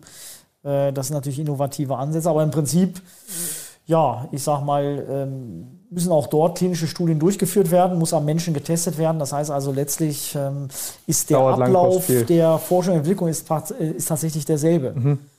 Nicht? Also erstmal wird die Grundlagenforschung betrieben, Äh, dann wird das Patent angemeldet und dann äh, wird das äh, entsprechende Produkt getestet äh, am, am, an Primaten zum Beispiel, also an Tieren oder im, im Zelllabor und dann wird es halt auf die äh, Menschen angewandt in klinischen Studien. Also der Ablauf ist im Prinzip äh, immer derselbe. Denkst du, gibt es da vielleicht irgendwelche Daten, dass da die Effektivität oder die Trefferquote der, der ich nenne es mal Arbeitshypothesen höher ist? Oder gibt es da irgendeinen Promising Star in irgendeiner dieser, dieser, dieser Kategorien? Oder sagst du, dass es überall äh, bleibt das jetzt bei dieser schlechten Trefferquote? Ach so, ah, okay, also erfolgreiche zukünftige Technologien. Da bin ich jetzt überfragt, muss ich sagen. Ja? Also was da jetzt äh, großes Potenzial hat, das habe ich jetzt nicht auf dem Radar. Also das ist, liegt damit, das liegt einfach mit meinem Forschungsschwerpunkt zusammen oder auch Beratungsschwerpunkt. Der setzt dann vor allem auf die Arzneimittel, die tatsächlich auf den Markt kommen, die zu bewerten hinsichtlich des Nutzens und Kosten-Nutzen-Verhältnisses. Was, was, was, was, was, hast du, was sind da denn die interessanten Dinge, die du so mitgenommen hast oder die du gelernt hast, die sich jetzt so in der letzten Zeit stark gewandelt haben? Weil das stelle ich mir auch ganz spannend vor, wenn jetzt jemand kommt und du sagst, okay, ähm, wie, wie, wie wird denn so ein Preis heute festgelegt von dem Arzneimittel? Ja, ich kann nur sagen, wie es in Deutschland, äh, mhm. in Deutschland der Fall ist. Da wird der Preis verhandelt. Also, so wie mit allem. Genau. Äh, und äh, verhandelt zwischen dem Hersteller und den Kassen. Und da spielen im Wesentlichen drei, vier Faktoren eine Rolle. Das ist einmal der Zusatznutzen des Arzneimittels, dann äh, was für ähm, Vergleichstherapien gezahlt wird, mhm. also für andere Therapien äh, in, in demselben Indikationsgebiet. Und dann spielt auch die Größe äh, oder die Patientenzahl eine Rolle. Also je größer die Patientenzahl, desto geringer der Preis. Weil mehr Kunden. Genau, genau. Beziehungsweise je seltener die Krankheit, je geringer die ähm, Bevölkerung, die davon profitiert, desto höher der Preis. Das liegt dann einfach daran, das liegt ja eben auch an den Forschungs- und Entwicklungskosten. Das heißt also, wenn ich ähm, beim einen kann ich es auf mehr umlegen, beim anderen halt auf weniger. Genau, richtig, ganz genau. Das, das ist eine Überlegung. Ja, das sind also die drei zentralen äh, Bausteine. Allerdings der Rest, jetzt wie man das, wie man das genau den Preis festlegt, ist relativ intransparent. Ja? Ja, das ist äh, ja, das ist die Schwierigkeit. Nicht? Da gibt es natürlich auch gewisse Schwankungen. Und letztlich ist es ja so, der Hersteller, der äh, in die Verhandlungen geht, der weiß, im Durchschnitt wird also 20% ähm, Rabatt verhandelt, dann äh, legt er den gewöhnlich auch erstmal drauf, um ihn dann abverhandeln zu lassen. also, ich weiß, dass mir sowieso 20% abverhandelt wird. Ja, das ist also wie auf dem Bazar letztlich. Ja, da wissen Sie ja auch, da wird verhandelt. Ja, da gehen Sie also als Anbieter, gehen Sie schon mal mit einem höheren Preis rein. Ja, und das ist dort also ähnlich, kann man sagen. Also am Ende des Tages ist es einfach dann stumpfes Verhandeln. Mit einer, aber, aber natürlich schon mit einer Substanz, also mit auch einer Grundberechnung. Genau, genau. Was, und, und, und wie würdest du jetzt für, für, mehr Transparenz sorgen, beziehungsweise sagen, okay, wie kriegt man jetzt wirklich diesen Wert des, des Arzneimittels in den Vordergrund, dass man auch vielleicht also da eine Basis hat, dass es jetzt nicht äh, nur dem Verhandlungsprozess obliegt, wer da miteinander und gegenüber sitzt und äh, die dickeren Eier am Tisch hat und vielleicht auch mal die besseren Argumente? Genau, also das ist ja Gegenstand meiner Forschung, sozusagen den Preis dann festzumachen anhand einer mathematischen Formel. Ja. Also statt zu verhandeln, den mathematisch zu bestimmen. Nicht? Und äh, ja, wie, wie, wie sehe jetzt so eine Formel aus? Nicht? Also ich gucke einfach, was wird bisher gezahlt ja. äh, für ein Arzneimittel. Also wenn ich jetzt zum Beispiel habe ein Arzneimittel, das wird ja so bei ähm, 1000 Patienten gegeben ja, und verhindert einen Schlaganfall. Mhm. Und das Arzneimittel kostet 100 Euro. Das ist also das existierende, äh, das existierende Arzneimittel. ist also ein zweites Arzneimittel. Das verhindert zwei Schlaganfälle. Genau doppelt so viel. Kostet aber 1000 Euro. Das ist die Frage, was zahle ich jetzt dafür? Also wenn ich für das existiert, das, das, das Arzneimittel mit das einen Schlaganfall verhindert, kostet 100 Euro. Jetzt kommt ein zweites äh, Arzneimittel, das verhindert zwei Schlaganfälle. Also doppelt so gut. Doppelt so gut. Was soll ich jetzt dafür zahlen? Ich bin nicht der Experte, genau, das ist mein Forschungsschwerpunkt. Genau, genau, genau. Und da sage ich doppelt so viel. Ja? das sind 200 Euro. Ja, weil der Wert ist einfach nur doppelt so groß. Deswegen zahle ich doppelt so viel. Das wäre die sozusagen das mal runtergebrochen. Ja, das kann man jetzt auch mathematisch beweisen, dass das der korrekte Ansatz ist. Ähm, ja, und da sagen die Hersteller, nein, also das müssten dann ähm, müsste fünfmal so viel sein äh. oder zehnmal. Aber wenn das rein am Nutzen festmacht, ähm, der Nutzen ist doppelt so hoch. Wieso soll ich da mehr als doppelt so viel zahlen? Aber die gehen quasi aus einer strategischen Position her, wo sie sagen, ja, wir können den Preis bestimmen, weil wir haben das beste Produkt? und äh, wir sagen halt fünfmal wertvoller, weil ihr habt eh keinen, der es so gut liefert wie wir. Oder was ist da die Überlegung? Genau, das könnte die Überlegung sein. Also wenn der Zusatznutzen entsprechend groß ist, dann kann man das Argument natürlich bringen. Es kommt dann auch auf den Zusatznutzen an gegenüber den existierenden Präparaten. Mhm. Das, äh, genau. Boah, ja, also mit so einer, ja, das, da, da, damit lässt sich Geld verdienen. Ähm, äh, interessant, interessant. Ja, also die Herrscher argumentieren natürlich auch, dass sie sagen, äh, ja, es ist viel aufwendiger. Und das ist natürlich auch in gewisser Weise richtig. Es wäre jetzt viel aufwendiger, äh, zwei Schlaganfälle zu verhindern, also zwei statt einen Schlaganfall statt ein, ja, ja also wäre, wäre sehr viel aufwendiger. Also jeder zusätzliche Schlaganfall wäre aufwendiger, ein neues Medikament zu entwickeln, das den äh, verhindern kann. Nicht? Das ist richtig, aber das wäre dann eher eine, sage ich mal, ein Argument, das Richtung Kosten geht. Ja? Also, dass man den Aufwand mit berücksichtigen sollte. Aber wenn man das nur am Nutzen festmacht, den Preis, dann äh, würde man sagen, also man verhindert doppelt so viel, also zahlt man auch nur doppelt so viel.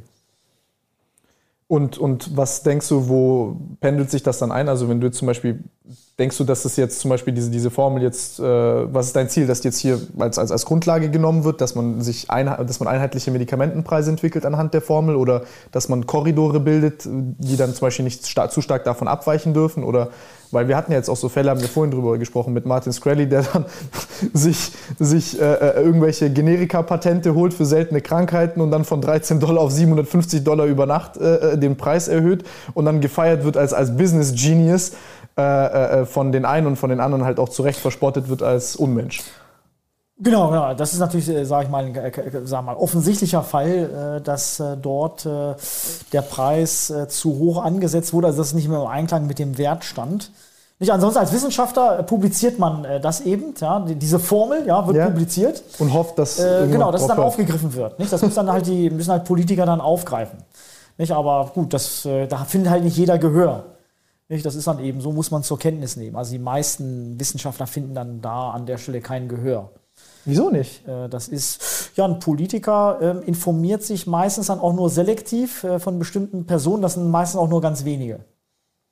Wie läuft sowas ab? Wie informiert der Politiker?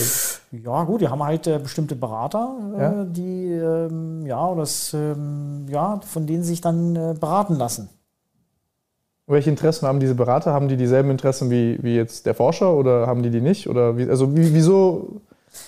Ja, wieso lässt man sich von dem einen beraten, von dem anderen nicht? Also grundsätzlich würde man sagen, naja, also der Berater muss ungefähr auf Linie liegen. Ja, mhm. also. Auf welcher? ja, also eine bestimmte Richtung vertreten. Es gibt auch, was Arzneimittelpreise anbetrifft, gibt es natürlich unterschiedliche Richtungen. Ja, die einen sagen, die eine ist mal grob gesagt, gibt es unterschiedliche Lager. Die einen sagen, nein, die Preise sind äh, akzeptabel, weil wir brauchen hohe Preise, um Forschung und Entwicklung zu stimulieren. Und die anderen sagen, nein, äh, die Preise sind viel zu hoch. Also die Pharmaunternehmen machen viel zu hohe Gewinne. Ja, aber da, da, da, da liegt doch ein grundsätzlicher Denkensfehler drin. Also den, den habe ich auch in meiner Branche. Das ist, äh, wenn ich jemandem mehr Geld gebe, dann heißt das ja nicht, dass der bessere Sachen bringt. Also es ist ja kein proportionales Verhältnis von 1 Euro heißt 1 Euro mehr Output oder, oder, oder ein effektiveres Medikament. Also sie ist ja selber, wenn es immer teurer wird, dann heißt es ja jetzt nicht zwangsläufig, dass, das, äh, dass, dass dort äh, der Hebel liegt. Oder liege ich da falsch? Kann, lässt sich darüber streiten. Also ich habe jetzt, äh, grundsätzlich gibt es diese beiden Lager, nicht? Und äh, äh, letztlich, ähm, ja, ist es entscheidend äh, aus meiner Sicht, ähm, den Preis am Nutzen festzumachen. Ja. Letztlich muss man die Rückkopplung an die Forschung und Entwicklungskosten mit berücksichtigen, aber die scheint äh, weniger, sage ich mal, bedeutsam zu sein, als die meisten das denken. Ja, genau, deswegen meine ich, also das hört sich ja für mich nur nach einem billigen Hintertürchen an. Oh Gott, oh Gott, oh Gott, es wird alles super schlimm, wenn ihr uns jetzt da die Kosten drückt. Wir können das nicht am Nutzen festmachen. Wir müssen Forschung und Entwicklung machen. Das ist so teuer und so wichtig. Bitte, bitte macht das nicht. Und dann ist es irgendwie doch intransparent, aber es laut dir jetzt funktioniert das trotzdem noch. Genau, es ist in erster Linie ein, Argument, das immer wieder vorgebracht wird. Äh, es gibt, ich sag mal, wie gesagt, für Teilbereiche gibt es durch diese Evidenz, was klinische Durchführung von klinischen Studien durch, äh, betrifft. Ja, dass also wenn die Preise niedriger sind, dass weniger klinische Studien durchgeführt werden, aber nicht für die Grundlagenforschung an und für sich. Nicht, dass die, also die Rückkopplung gibt es nicht, weil die eben durch die öffentliche Hand äh, auch vorwiegend finanziert wird. Mhm. Nicht, also das ist, ähm, ja. Was die Frage ist, wem gibt man das dann in die Hand? Ja, und also, von wem lässt man sich dann beraten? Nicht? Also ja. grundsätzlich gibt es dann diese beiden, je nachdem, wie also der, der äh, Gesundheitsminister dann selber tickt, lässt er sich dann mehr von dem einen oder von dem anderen Berater, äh, von, dem einen oder anderen Lager beraten. Okay, und das ist dann wahrscheinlich aber auch üblich, dass man halt eher praxisnahe Leute halt aus der Pharmaindustrie dann da hat, die dann halt das eine Paradigma so ein bisschen forcieren weil die sagen, hey, ja, hey, die, die Leute, die, die in ihrem Vakuum, die, die, die rechnen da zwar gerne rum, aber guck mal, wir machen das die ganze Zeit. Wir wissen schon, wie es funktioniert. Vertrau uns, Bruder. Quelle, vertrau mir, Bruder. Oder wie kann ich mir das vorstellen? Ja, sicherlich lassen sich auch Abgeordnete informieren durch äh, Vertreter der Pharmaindustrie. Das ist äh, richtig. Ähm was ja nichts Schlimmes ist, ne? Ja, ja also, genau. Also man muss ja alle äh, Auffassungen mit einbeziehen. Das ist richtig. Ja, ja. Das ist richtig, genau. Aber es ging jetzt um die Frage nach den Wissenschaftlern, ja, von wem lässt man. Ja, aber, aber das, das, ist ja, das ist ja das Ding. Also es ist ja und, gut und wichtig, einen Pharmavertreter da zu haben, aber es ist ja auch wichtig, jemanden wie euch da zu haben. Das heißt, seid ihr da repräsentiert oder nicht? Ja, das ist unterschiedlich. Das ist, kommt auch an, wie man auch organisiert ist. Nicht? Es gibt natürlich dann, äh, ich sag mal, Gremien, ja, ähm, wo ähm, dann durchaus ein Gehör stattfindet, aber als Einzelperson ist tendenziell schwierig. das hängt dann auch davon ab, wie weit man selbst vernetzt ist, ja, als Einzelner. Mit wem man golfen geht und mit wem nicht. Ja, genau, genau. Also wie weit Sie dann vernetzt sind, äh, dann äh, ja, tendenziell hängt das auch vom eigenen Netzwerk dann ab, äh, wie, wie, wie gut dann die Aussagen Gehör finden. Das, das mit dem Netzwerk ist natürlich eine Sache, ich sag mal, jetzt in der Wissenschaft an und für sich, ähm, ja, ist, ist die Frage, worauf man das Gewicht legt, ja, auf die ähm, Verbreitung äh, bestimmter Lösungen oder auf die Entwicklung bestimmter Lösungen. Ja, ja, ja. Das ist eine Interessensfrage. Ja, ich bin ja auch Philosoph, also ich bin eher, sage ich mal, auf der analytischen Seite. Ja, plus eins ja, vertikal oder horizontal? Äh, bitte? Plus eins vertikal oder horizontal? genau, genau, genau. Also für mich steht die Klarheit der Lösung im Vordergrund. Das ist für mich äh, das, was im Vordergrund steht. Für andere steht die Implementierung der Lösung im Vordergrund. Okay, okay, verstehe. Nicht? Das also heißt, das du hast auch gar kein großes Interesse jetzt da irgendwo drin zu sitzen und, und zu beraten, sondern du willst eine akkurate Formel entwickeln, dann sollen sich andere um die Beratung kümmern. Genau, ich sehe das nicht als zielführend an. Ganz genau. Okay, okay, ganz okay. genau. Ganz genau. So kann man Also das ist, ähm, gibt unterschiedliche ja, Charaktere in dieser Hinsicht. Nicht? Also das, da muss man sich auch irgendwie spezialisieren drauf. Das beides kann wichtig. nicht alles machen. Also äh, ähm, das ist, ähm, das ist ein anderer Typ, der da verlangt ist. Nicht? Also Netzwerker sozusagen, der sehr aktiv ist und äh, ja, brauche ich auch nicht näher zu erklären. Und äh, genau, das ist ein anderer Typ.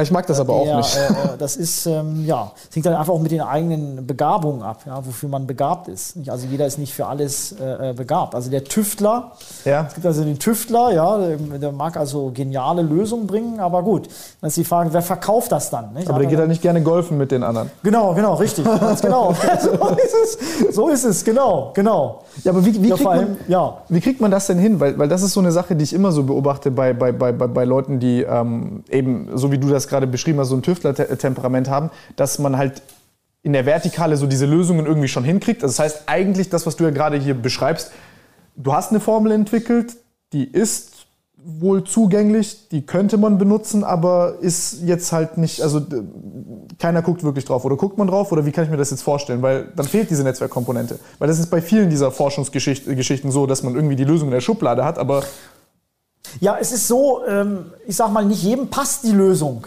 Ja, also man kann auch einen mathematischen Beweis liefern, aber trotzdem sagen die Leute, ähm, ja, wir haben unsere Auffassung und lassen sich davon auch nicht beirren, weil sie sich schon einmal festgelegt haben auf etwas. Das heißt also, das sind, äh, das sind noch weitere, ich sag mal, Faktoren in der Überzeugung. Ist ja nicht so, dass man jetzt, sage ich mal, das bessere Argument hat und dann sind alle überzeugt. Ja gut, aber wir reden ja gerade von primitiven menschlichen Faktoren. Es ist ja nicht so, dass, dass die dort, oder, oder gibt es da valide Argumente dagegen, das nicht zu tun? Also valide Argumente. Ähm, ja, aus meiner Sicht nicht. aus, aus, Sicht der anderen. Ähm, ja, Was wäre so ein Argument so, dagegen? Es ist ja so. Ähm, man, find, man kann immer versuchen, natürlich irgendwas, äh, einen Fehler zu finden. Ja. Auch in einer Formel. Ja. ja. Dann sagt man, das ist nicht berücksichtigt, das ist nicht berücksichtigt und so weiter. Ähm, und das wird wahrscheinlich dann auch gelingen ja, dann irgendwo ähm, ein, ein, ein äh, obwohl es sicher, wo man dann selber, wenn also derjenige einen Fehler erwähnt, dann könnte man dann sicherlich auch ein Gegenargument liefern. Ja, aber es ist dann so, das läuft dann auf langwierige Diskussionen hinaus und der andere lässt sich dann letztlich doch nicht überzeugen. Und das hängt einfach damit zusammen, das ist einfach ein psychisches Phänomen. Nicht? Also wird auch als Confirmatory Bias bezeichnet. Man legt sich fest auf etwas und ignoriert einfach alles, was dagegen spricht. Ja, also, und, und äh, ja, das ist die Schwierigkeit. Das gibt es auch in der Wissenschaft, genauso wie in der Politik und anderen Bereichen. Nicht? Also Leute legen sich auf, auf, eine bestimmte Auffassung fest und lassen sich davon nicht mehr abbringen. Das wird dann auch als, kann natürlich auch eine Stärke sein. Ja, also man ist dann eben, äh, sage ich mal, schwankt nicht in der Auffassung. Ja, vertritt hat eine klare Linie. Hat eine klare Linie, nicht? Aber Kommt andere, voran, ist schnell. Genau, genau, kann auch positiv sein, wenn man sich halt ja auf das Richtige festlegt sozusagen. Ja, genau, kommt drauf an, wohin man rennt. genau, genau. Ja, aber das ist im Prinzip äh, ja ein ein äh, ähm, ja, im Prinzip kommen dann Argumente wie, wir haben das immer so gemacht. Oder andere machen das auch so und deswegen machen wir das auch so. Ja, das sind so solche, sagen wir letztlich Ausreden, die dann äh, vorgebracht werden. Ähm, oder man sagt, ja, schön und gut, aber wir haben jetzt keine Zeit, uns jetzt damit zu beschäftigen. Äh, das sind alles Ausreden letztlich. Das sind psychische Faktoren, die da auch eine Rolle spielen. Also es gibt ja, sagen wir mal, die rationale Erklärung, ja. aber die wird nicht von jedem, das wird nicht von jedem nüchtern gesehen. Das ist, das ist einfach liegt in der menschlichen Natur. Also man, ähm, ja, akzeptiert nicht alles, auch wenn, äh, ich sage mal, das Argument äh, relativ klar ist, akzeptiert man es trotzdem nicht. Ja, das sind einfach, äh, weil, äh, ich sage mal, es gegen die eigene Auffassung geht, die man schon vertreten hat. Und dann entsteht ein Konflikt, da entsteht ja sofort eine Spannung. Ja. Wenn, wenn Sie, Sie vertreten jetzt eine Auffassung äh, über 20 Jahre, bestimmte Auffassung. Kommt jemand und erzählt mir, es ganz falsch genau. und es ist ganz anders. Genau. Da kommt es doch in erheblichen inneren Konflikt. Ja. Das ruft sofort Spannung hervor. Vor allem, wenn Sie die letzten 20 Jahre diese Auffassung vertreten, haben Sie eine, eine sage ich mal, diese Auffassung vertreten. Sie werden sozusagen auch mit dieser Auffassung identifiziert. Ja. Ja, und wenn jetzt jemand kommt und sagt das Gegenteil, davon abzurücken, das ruft erstmal sehr viel Spannung hervor. Das heißt, Sie verdrängen das. Das ist ein psychologischer Effekt. Sie, sie verdrängen das oder sagen, äh, finden dann Ausreden. Ja, Rationalisierung ist an Abwehrmechanismen treten. Sie wurden von Sigmund Freud beschrieben.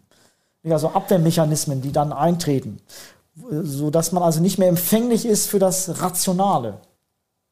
Aber es gibt kein rationales Argument, was, was Sie jetzt sagen würden, dass, dass, das ist gut und sinnvoll, außer wir haben es immer so gemacht und die anderen machen es auch so dass Deutschland jetzt vielleicht nicht aus diesen Fehlern lernt, weil es ja generell grundsätzlich deutscher, deutscher Fehler, dass immer wir sagen, wir haben es immer so gemacht und es funktioniert immer so, in einer Zeit, in der sich Grundlegendes komplett verändert. Äh, vielleicht mal der Zeitpunkt, nicht mehr so zu argumentieren, weil man sich damit im Endeffekt ins eigene Fleisch schneidet. Ähm, was, was, was, was würdest du jetzt sagen, was sind die Dinge, die Deutschland vielleicht aus, aus deiner Sicht verändern müsste oder sollte, wenn du jetzt die Möglichkeit hättest? Mal neben diesen ganzen, ich nenne es mal psychologischen, äh, äh, äh, nervigen Effekten und dass du keine Lust hast, mit irgendwelchen Leuten Golf spielen zu gehen. Ja gut, also ich muss ja sagen, es gibt gewisse Grundanreize, die äh, dem äh, Wirtschaftssystem, dem Kapitalismus inhärent sind. Nicht? Also ja. das, äh, sagen wir mal, das Verkaufen ist eine ganz wichtige äh, Fähigkeit letztlich in einer kapitalistischen Welt. Das muss man so akzeptieren. Also das Marketing, Selbstdarstellung und so weiter. Das ist die Frage, äh, wie will man das ändern? Nicht? Also, dass derjenige, der gut im Verkaufen ist, zum Beispiel letztlich ein höheres Einkommen generiert als jemand, der gut im Tüfteln ist. Gut im Entwickeln, ja. Gut im Entwickeln. Das, das muss man sehr traurig. so Genau, aber das ist dann eben, da, muss, aber gut, das ist ja die Frage, was ist das alternative Wirtschaftssystem, ja, oder alternative Gesellschaftssystem, dass diese Leistungen gleich. Ich glaube, dass sich das gerade ein wenig ändert. Also, das ist ja, da gibt es ja auch, äh, sage ich mal, aus der Vergangenheit Ansätze, die natürlich äh, äh, großartig gescheitert sind. Ja, wo, also ja, gleich okay, ja. Darüber brauchen wir nicht also, reden. Genau, genau. Nee, nee, also, also auf sowas will ich jetzt nicht hinaus. genau, genau. Aber die Frage ist dann tatsächlich, was, was ist das bessere, was ist die bessere Alternative? Die, ähm, ja, habe ich jetzt so nicht. Das am Nutzen festzulegen ist ja immer noch eine, eine, eine Alternative, die sich mit dem Kapitalismus vereinen lässt. Also ja, das ist richtig. Was ist der gesellschaftliche Beitrag? Jetzt sagt man natürlich, der Verkäufer äh, der jetzt die Idee weiter verbreitet. Ja gut, das, äh, aber das ist dann die Frage, wie wiegt man das gegeneinander ab? Nicht das Entwickeln gegen das Verkaufen. Ja, also letztlich das Analysieren gegen das Kommunizieren. Ja, wie wiegt man das ab? Nicht? Also den Wert. Das ist, ähm, ja, es ist jenseits auch meines äh, Fachbereiches. Also insofern, ich wiege das immer 50-50 äh, ab. Leider. Ich würde es am liebsten an, also Aber es geht halt, ja, also ich sehe das ähnlich. Schade. Ja, das ist. Ähm, so wie es ist. Genau. Aber gut, es gibt andere Bereiche, da, da ist dann die, der, derjenige, der, der sozusagen an der Front ist, wird ja gut honoriert, ja, als Fußballspieler zum Beispiel. Nicht? Also bekommt nur noch der Fußballspieler mehr als der Trainer, nicht, wenn ich das richtig äh, einsehe. Ja, nicht? ja. Also da ja. kann man sagen, da ist durchaus so. Nicht? Also dass derjenige, der äh, wirklich äh, diese Fähigkeit dann besitzt, mehr äh, verdient, als der, der das dann. Ja gut, aber es ist natürlich mit dem Verkaufen direkt verbunden, das muss man auch sagen. Beim Das heißt doch nicht, dass es Fußball richtig ist, nur weil es Ja, immer ja, so ja. war. Das ist der, also der Verkauf ist dort an diese Fähigkeit direkt gekoppelt. Nicht anders als beim Tüfteln. Da ist noch ein weiterer Schritt notwendig, weil es nicht offensichtlich ist. Ja, ja. Es ist nicht offensichtlich, wie im Sport. Ja. ja, das ist der entscheidende Unterschied. Ja. ist viel, äh, äh, ist, ist, ist viel, wie soll ich sagen, Situationskreativität. Ähm, aber wenn du jetzt, wenn du jetzt sagen würdest, Deutschland als System als solches betrachtet, erstmal, wie würdest du es analysieren? Also wo befinden wir uns gerade? Wie gut ist das deutsche Gesundheitssystem in der Performance, im globalen Vergleich? Und was sind vielleicht auch irgendwelche Vorbildnationen oder Vorbildsysteme, äh, wo wir lernen können von und warum? Na gut, also äh, wie würde man das jetzt vergleichen? Vergleich es erstmal an der Lebenserwartung, nicht? Wie ist die Lebenserwartung? Man vergleicht es an der Effizienz, wie sind die Gesundheitsausgaben und wie ist der Zugang allgemein zu Gesundheitsleistungen? Und ähm, ja, die Lebenserwartung ist eher, ich sag mal, im, im ähm, westeuropäischen oder auch im Vergleich mit anderen Industrie Industrienationen eher durchschnittlich, sage ich mal, durchschnittlich bis unterdurchschnittlich. Die Ausgaben verhältnismäßig hoch. Ähm, jetzt ist die Frage, kann man das aufs Gesundheitswesen äh, schieben? Reduzieren, ja, genau. Nicht? Das ist die Frage. Da spielen natürlich auch andere Faktoren eine Rolle, wie zum Beispiel Risikofaktoren. Nicht? Also Fettleibigkeit in der Bevölkerung, wie viel wird geraucht, Wohlstandskrankheiten. Wohlstandskrankheiten, genau. Und da ist Deutschland halt auch äh, überdurchschnittlich. Ja, das sind natürlich Faktoren, die jetzt gar nichts mit der Effizienz des Gesundheitswesens zu tun haben. Sondern das Wir haben also übermäßig viele, die, die rauchen im Vergleich zu anderen Ländern. Das kann man ja sehr gut beobachten, ja, wenn man ins Ausland geht. Nicht? Also wie viel Prozent rauchen da, wie viel sind fettleibig. Nicht? Also wenn Sie zum Beispiel in die USA gehen, haben sie weniger Raucher, aber mehr Fettleibige. nicht? Das kann man eigentlich sehr gut beobachten. Und äh, das sind natürlich auch Faktoren, die dann äh, beitragen zu den äh, Gesundheitsausgaben. Also jen, jenseits der Effizienz. Aber die, die Effizienz ist natürlich ja in gewisser Weise denk, grenzwertig, weil wir zahlen 100.000 Euro pro gewonnenes Lebensjahr. Nicht? Also wir zahlen relativ viel. Ähm, andererseits haben wir natürlich auch äh, weniger Wartezeiten als in anderen äh, Ländern. Also der Zugang zum Gesundheitswesen ist relativ gut. Okay, das heißt, wir haben quasi diesen Trade-off zwischen Effizienz und Zugang in der Geschwindigkeit. Genau, das ist der wesentliche Trade-off. Ich muss ja sagen, wie gesagt, in der Pandemie äh, hat es sich ja, äh, sage ich mal, als vorteilhaft herausgestellt, dass man eine gewisse überschüssige Kapazität hat. Nicht an Betten, an Ärzten und so weiter. Ja. Nicht? Äh, Das, das konnte man jetzt nicht so vorhersagen, alles, aber das hat sich im Nachhinein als vorteilhaft herausgestellt. Insofern müssen vielleicht auch die alten Kriterien der Effizienz Neu äh, müssen nochmal neu definiert werden. Nicht im Zuge der Pandemie. Das ist richtig. Interessant, interessant. Und wie, wie, sehen wir das, wie sehen da zum Beispiel die Amerikaner aus? Weißt du das? Wie, wie sind die da im Vergleich? Das Die haben eine unterdurchschnittliche Lebenserwartung. Äh, Das Ja. hängt dann aber auch nicht, äh, sage ich mal, in erster Linie mit dem Gesundheitssystem zusammen, sondern auch mit Risikofaktoren. Nicht, da ist sogar die Lebenserwartung zurückgegangen Mhm. ähm, in den vergangenen Jahren, zumindest mal in, in Einzeljahren. Das hing dann zusammen auch mit äh, Suiziden. Das hing ran mit Überdosis an Opioiden, also Morphin, Schmerzmitteln, Überdosis bei vielen. Gibt also viele Millionen äh, Mor Morphiumabhängige äh, in den USA. Das ist aber zum Beispiel super interessant, weil das beispielsweise ist das ja, das ja im Endeffekt auch eigentlich ein, ein, eine Fehlbehandlung, äh, die zustande kommt durch äh, langfristiges Behandeln mit, mit äh, äh, Opiaten für zum Beispiel auch solche muskuloskeletalen neurologischen Schmerzerkrankungen und Co., die wir jetzt hier präventiv ja auch teilweise lösen könnten, beziehungsweise auch mit Sport als, als Verhaltensintervention. Ähm, aber da würdest du zum Beispiel auch sagen, haha, diese Präventionssachen, die kosten Geld in der Zukunft, weil die Leute dann äh, länger leben. Oder wie, wie, wie kann ich mir das vorstellen? Weil darüber haben wir auch einmal kurz gesprochen. Ja, das ist jetzt nicht der Grund, nicht? Also das ist nicht der Grund, äh, weswegen man jetzt äh, hier wenig Prävention betreibt. Prävention, Nein, ich weiß, dass es nicht der Grund genau, ja. ist. Also Prävention ist ja grundsätzlich äh, mitunter zeitaufwendig, ja, muss ja, Ja. beraten auch. Nicht also äh, grundsätzlich, wenn es um Prävention von, äh, äh, ich sag mal, Wohlstandserkrankungen geht, Fettleibigkeit zum Beispiel, die dann zu Gelenkverschleiß führt. Nicht? Da muss man erstmal auch beraten, muss sich Zeit nehmen. Ja. Äh, und äh, da ist es natürlich so, wenn man ein Medikament gibt, das geht dann wesentlich schneller. Nicht? Also da kann man auch als Arzt schneller abrechnen. Und ähm, ja, mitunter ist auch gar nicht die Zeit zur Verfügung. Wir haben eben auch nicht unbegrenzt viele Ärzte mit unbegrenzt viele Zeit dass sie also diese Beratung vornehmen können. Da müsste man eben überlegen, wie kann man das sonst herstellen. Ja, aber das Beratung. produziert doch auch Kosten, oder? Wenn ich jetzt auf einmal, keine Ahnung, jemanden hat, der einen Bandscheibenvorfall hat, aber im nächsten Jahr ist der opiatabhängig, dann entwickelt er noch eine psychiatrische Komplikation, ist Angstpatienten, dann ist er noch Benzodiazepinabhängig. Ja, ja, klar. Das ist, äh, ja, natürlich. Äh, das, ist, das ist ganz klar. Also die, wenn man die Folgekosten mit einbezieht, Prävention ist ja grundsätzlich äh, zu befür befürworten. Mhm. Nicht? Ähm, das ist äh, ganz klar. Ähm, das ist ja gerade einer der Gründe, weswegen Prävention zu befürworten sind. Ist, ja, also um, um solch zum Beispiel Abhängigkeit von Schmerzmitteln zu vermeiden. Das ist jetzt nur eine extreme Form, aber letztlich äh, um zu verhindern, dass äh, die Lebenserwartung verkürzt wird. Das wäre ja gerade ein Vorteil der Prävention. Natürlich so kann auch was kosten, das ist richtig. Die Kosten werden auch häufig unterschätzt, weil nicht jeder von Prävention profitiert. Ja, ja, ja, ja. Ja, also man kann jetzt auch zehn Leute äh, beraten. Es ist ja so, man versucht dann häufig eine Verhaltensänderung durchzuführen. Ja. Dass jemand mehr Sport treibt zum Beispiel, ins Fitnessstudio geht.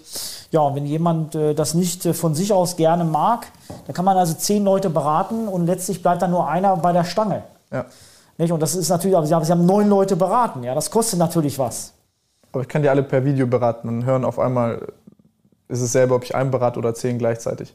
Gut, die Individualität, die muss richtig, ich gewährleisten können. Ja, ja, das ist richtig, richtig. Natürlich, wenn die Effektivität äh, sichergestellt ist, mhm. dass es tatsächlich ähnlich effektiv ist wie Face-to-Face, -face, ja. äh, dann äh, kann man das machen. Aber gut, ist natürlich dann die Frage, kann man per Video dann so gut auf den Einzel, also in der Gruppe dann äh, so gut auf den Einzelfall eingehen? Weil normalerweise ja so, wenn Sie eine ähm, präventive Beratung machen, geht es ja auch um Verhaltensänderung. Ja. Und äh, im Verhalten hat ja jeder seine eigenen äh, psychischen Faktoren, warum er sich jetzt, sage ich mal, gegen etwas entscheidet. Da spielen ja diese psychologischen Faktoren, die wir auch erwähnt haben, spielen da ja auch eine Rolle. Nicht also, sage ich mal, ähm, Abwehrmechanismen, ähm, Rationalisierung. Ja, also äh, ich habe ja schon, ich fahre ja schon jeden Tag mit dem äh, Fahrrad zur Arbeit. Also Ausreden im Prinzip. Ja, ja. Nicht? Da muss man ja individuell drauf eingehen. Mit nicht? der also Brechstange bei jedem. Genau, genau. sonst, genau. Sonst, sonst, bleibt nur nicht, genau. Nee, aber, aber, es geht ja. Äh, also da, da gibt es ja, ja verschiedene Herangehensweisen dran. Im Endeffekt, ähm, ja, man, man, ich, ich würde mir da die Hauptgründe raussuchen, wieso, wieso Leute sich da dann die Ausreden suchen und, und es dann nicht machen. Und äh, irgendeinen Weg muss man finden, weil ansonsten äh, werden wir große Probleme haben. Also es entwickelt sich ja gerade schon in, in eine problematische Richtung, also mit diesen, ich nenne es mal, neuartigen Wohlstandskrankheiten. Das werden ja auch nicht weniger. Ganz genau. Da muss man halt früh ansetzen, nicht? Also bei Kindern schon im Prinzip. Ja. Und jetzt natürlich die Pandemie äh, hat natürlich da, ähm, ja, äh, hat natürlich dann einige, äh, einiges wieder rückgängig gemacht im, im, negativen Sinne, nicht? Also das muss ja dann wieder aufgeholt werden, nicht? Also fand ja weniger Bewegung statt äh, in ja. der äh, Pandemie. Und äh, ja. Haben wir auch gerne wegrationalisiert, dass das wichtig ist. Das hat man, genau, genau. Das ist erstmal. Du meditierst ja auch selbst. Äh, meditieren ist übertrieben. Also ich beschäftige mich sehr viel mit der Psyche des Menschen. Das ist völlig ja? richtig, genau. Das heißt, noch ein viertes Psychologiestudium kommt bald dann auch noch. Das wäre die Überlegung. Also jetzt sage ich mal, äh, genau, genau. Es geht tendenziell durchaus, ist in die Überlegung angestellt. Ernsthaft? Ja, es geht dann durchaus äh, die Frage. aber ich sage mal so, nicht, nicht unbedingt das Studium, sondern äh, eher, äh, ich sag Aber mal, dann noch Mathe hinterher. Äh, Mathe ist erstmal vorbei. Und, ähm, Aber Mathe ist sehr cool, also macht es ist sehr, sehr interessant. Ja, finde ich auch sehr spannend, keine Frage. Man muss die Zeit dafür haben. Ja, ja, ja. ja und man muss auch irgendwie ähm, ja, das Praktische dann vergessen können.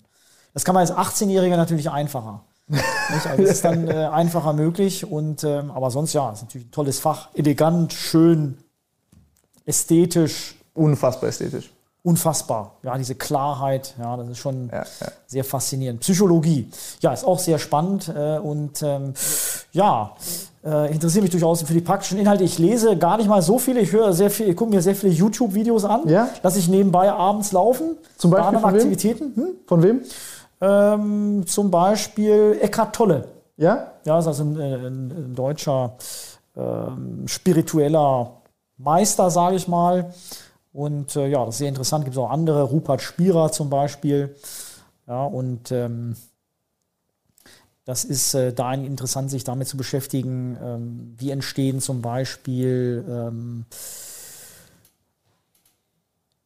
wie entsteht Unruhe, wie entsteht Aggression, wie entsteht ähm, Unzufriedenheit, wodurch wird das getriggert.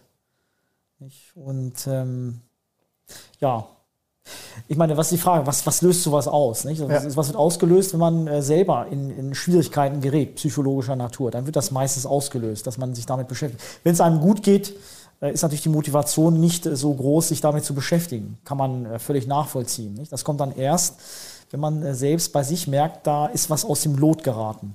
Also eine kleine Selbsttherapie. Genau, Selbsttherapie, ganz genau. Ja, ganz ja. genau. So will ich das sehen. Nee, das ganz genau. Das ist äh, die, die äh, Überlegung. Und ähm, ja, mir hat das sehr viel ge äh, geholfen, nicht? Ganz klar. Weil ich war mir früher überhaupt nicht der psychologischen Mechanismen bewusst. Nicht? Also das ist. Ähm,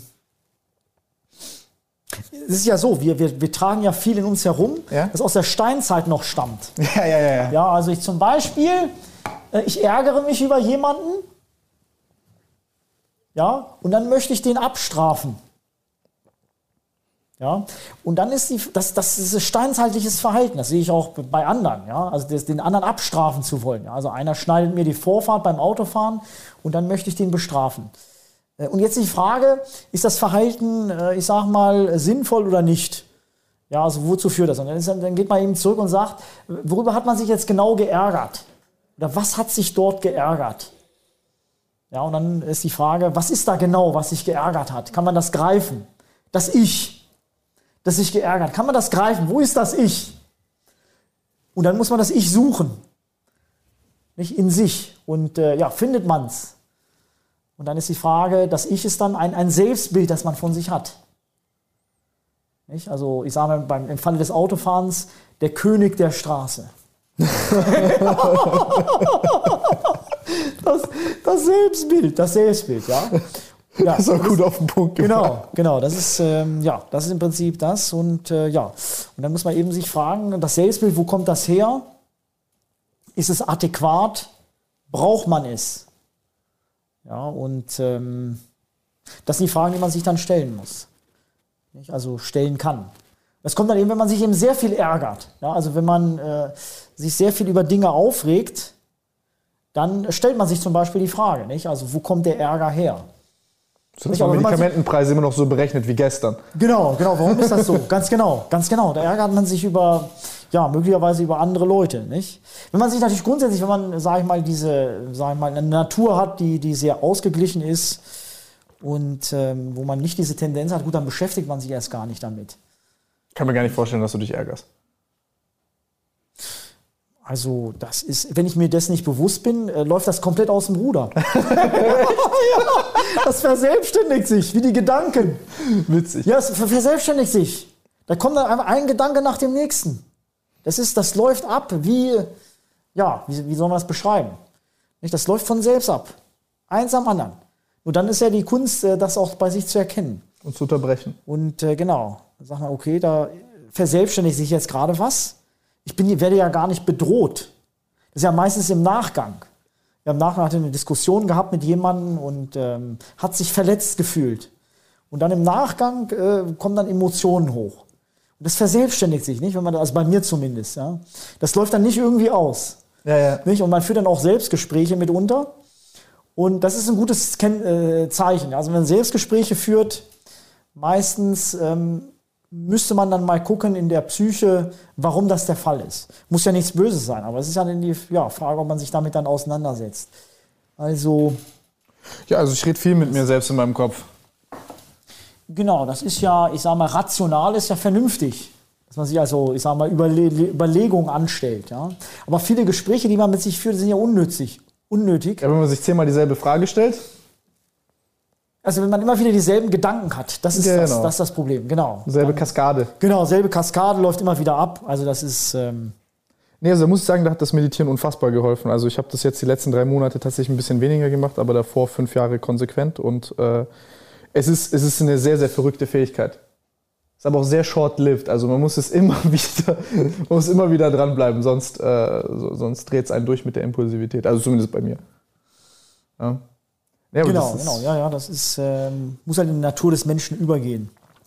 Ähm, wie, was ich jetzt noch interessant finden würde, ähm, ist, ist dieses Martin Screlly-Beispiel, weil ich glaube, das, das, finden, das, finden das finden auch die Leute daheim eigentlich ziemlich interessant. Das, das wäre also nur kurz mal für den Kontext, also für euch daheim. Äh, war das so, Martin Screlly war jemand, der, der, der, der, der, äh, was ich weiß gar nicht, der hat Biotech-Unternehmen genannt im Endeffekt, was die dort, korrigiere mich bitte, falls ich falsch liege. ja, Pharmaunternehmen. Genau, Pharmaunternehmen ja, gegründet ja. und die haben dort vor allem nach äh, Generika-Medikamenten gesucht, die quasi schon, also wo das Patent äh, frei verfügbar war, quasi, wo man Generikum äh, nachbilden konnte, aber die ähm, Krankheitsvorkommnisse sehr selten waren und haben dann dort diese Medikamente angeboten, haben zum Beispiel das halt eine Firma dann gekauft, die das schon produziert hat. Und das war dann bei, glaube ich, HIV-Patienten mit Toxoplasmose oder so war das.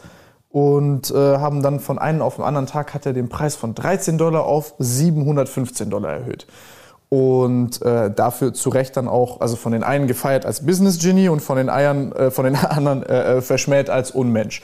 Und äh, das finde ich jetzt ganz interessant, weil da gab es ja schon das ein oder andere, den ein oder anderen Fall, wo das passiert ist, wo dann man halt sagt, ja, die dürfen da frei über ihre Preise bestimmen und er ist ja wegen einer anderen Sache ins Gefängnis gekommen. So.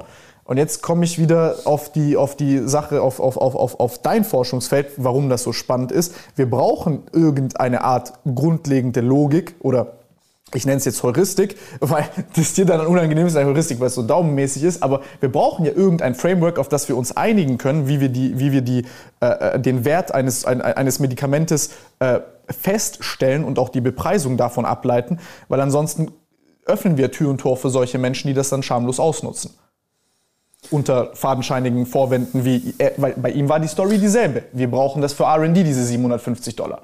Es geht alles in RD, wir machen bessere Medikamente und dann immer diese Rosinentheorie und diese Versprechen für die Zukunft.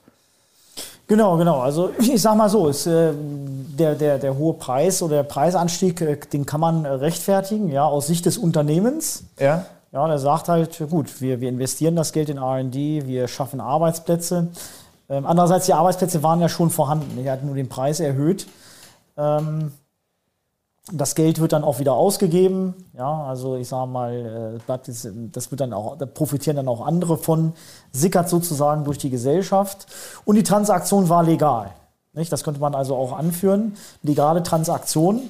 Äh, das Problem dabei ist, es erfüllt sozusagen minimale Kriterien ähm, hinsichtlich, ähm, ich sage mal, ökonomischer und legaler Verantwortung, aber es ist eben äh, unethisch, das ist das Problem. Das ist also der, der Gerechtigkeitsaspekt. Also wenn ich äh, nur das Medikament, den Preis erhöhe und mache sonst nichts, dann äh, benutze ich halt die äh, Patienten als Mittel zum Zweck. Ja. Nicht als, als Mittel, um die Profite zu maximieren. Äh, das ist also unethisch nach dem kategorischen Imperativ. Nach Immanuel Kant, zum, zum anderen ist es so, dass also der Nutzen der Gesellschaft vermutlich runtergeht, nicht? weil auch ein, das ganz im Gegenteil, man verursacht eben Schaden auch bei einigen Patienten, weil die, das ist ja auch in den USA so gewesen, dass der Preis erhöht, das war ja ein äh, US-amerikanisches Beispiel. Das heißt also, wenn Patienten dann nicht versichert waren, konnten das möglicherweise gar nicht das Medikament leisten, nicht mehr leisten und deswegen äh, ja, sind zu Schaden gekommen. Nicht? Also insofern waren hier also starke, also mal ethische Aspekte, die äh, deutlich dagegen gesprochen haben, den Preis zu erhöhen. Aber die Transaktion war äh, legal und er hat dann eben auch ein äh, legales Monopol geschaffen, hat also die Gesetze in seinem Sinne ausgenutzt, hat dann eben verhindert, dass also andere Generika-Hersteller in den Markt eintreten. Nicht, das, war, das kam noch dazu, weil es ist natürlich so, wenn jetzt der Preis des Medikaments angehoben wird, schaffe ich natürlich einen Anreiz auch für andere Hersteller in den Markt einzutreten, nicht? Also um dann eben auch etwas abzuschöpfen. Und das hat er eben zusätzlich noch verhindert, nicht? Dass äh, durch durch bestimmte legale äh, Transaktionen, was jetzt also äh, die die Lieferungen des Arzneimittels anbetrifft.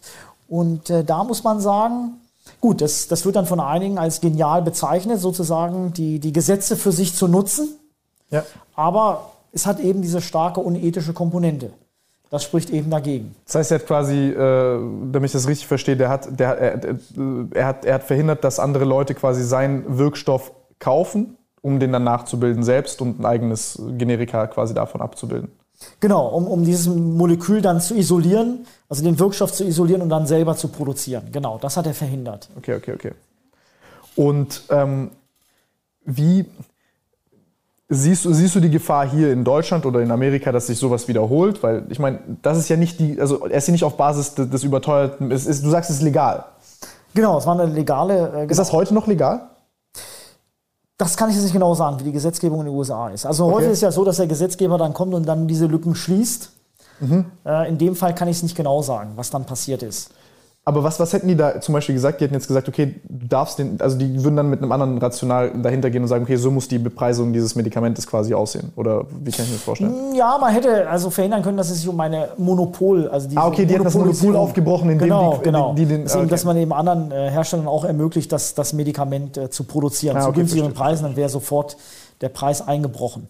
Mhm, mhm. und er war quasi die einzige Quelle und dann hat er das abgeschirmt und aufgepasst, dass keiner da jetzt irgendwie äh, 1000 Liter Wirkstoff sich kauft und das auseinanderpflückt. Genau, hat also Wettbewerb verhindert. Ah, okay, okay, okay, okay. Das ist, genau, das müsste man dann sicherstellen als Gesetzgeber. Dann hast du mir noch erzählt, dass andere so, solche interessanten Methoden gab, wo die äh, äh mit dem Patent ein bisschen geschwindelt haben, mit irgendwelchen Indianerstämmen.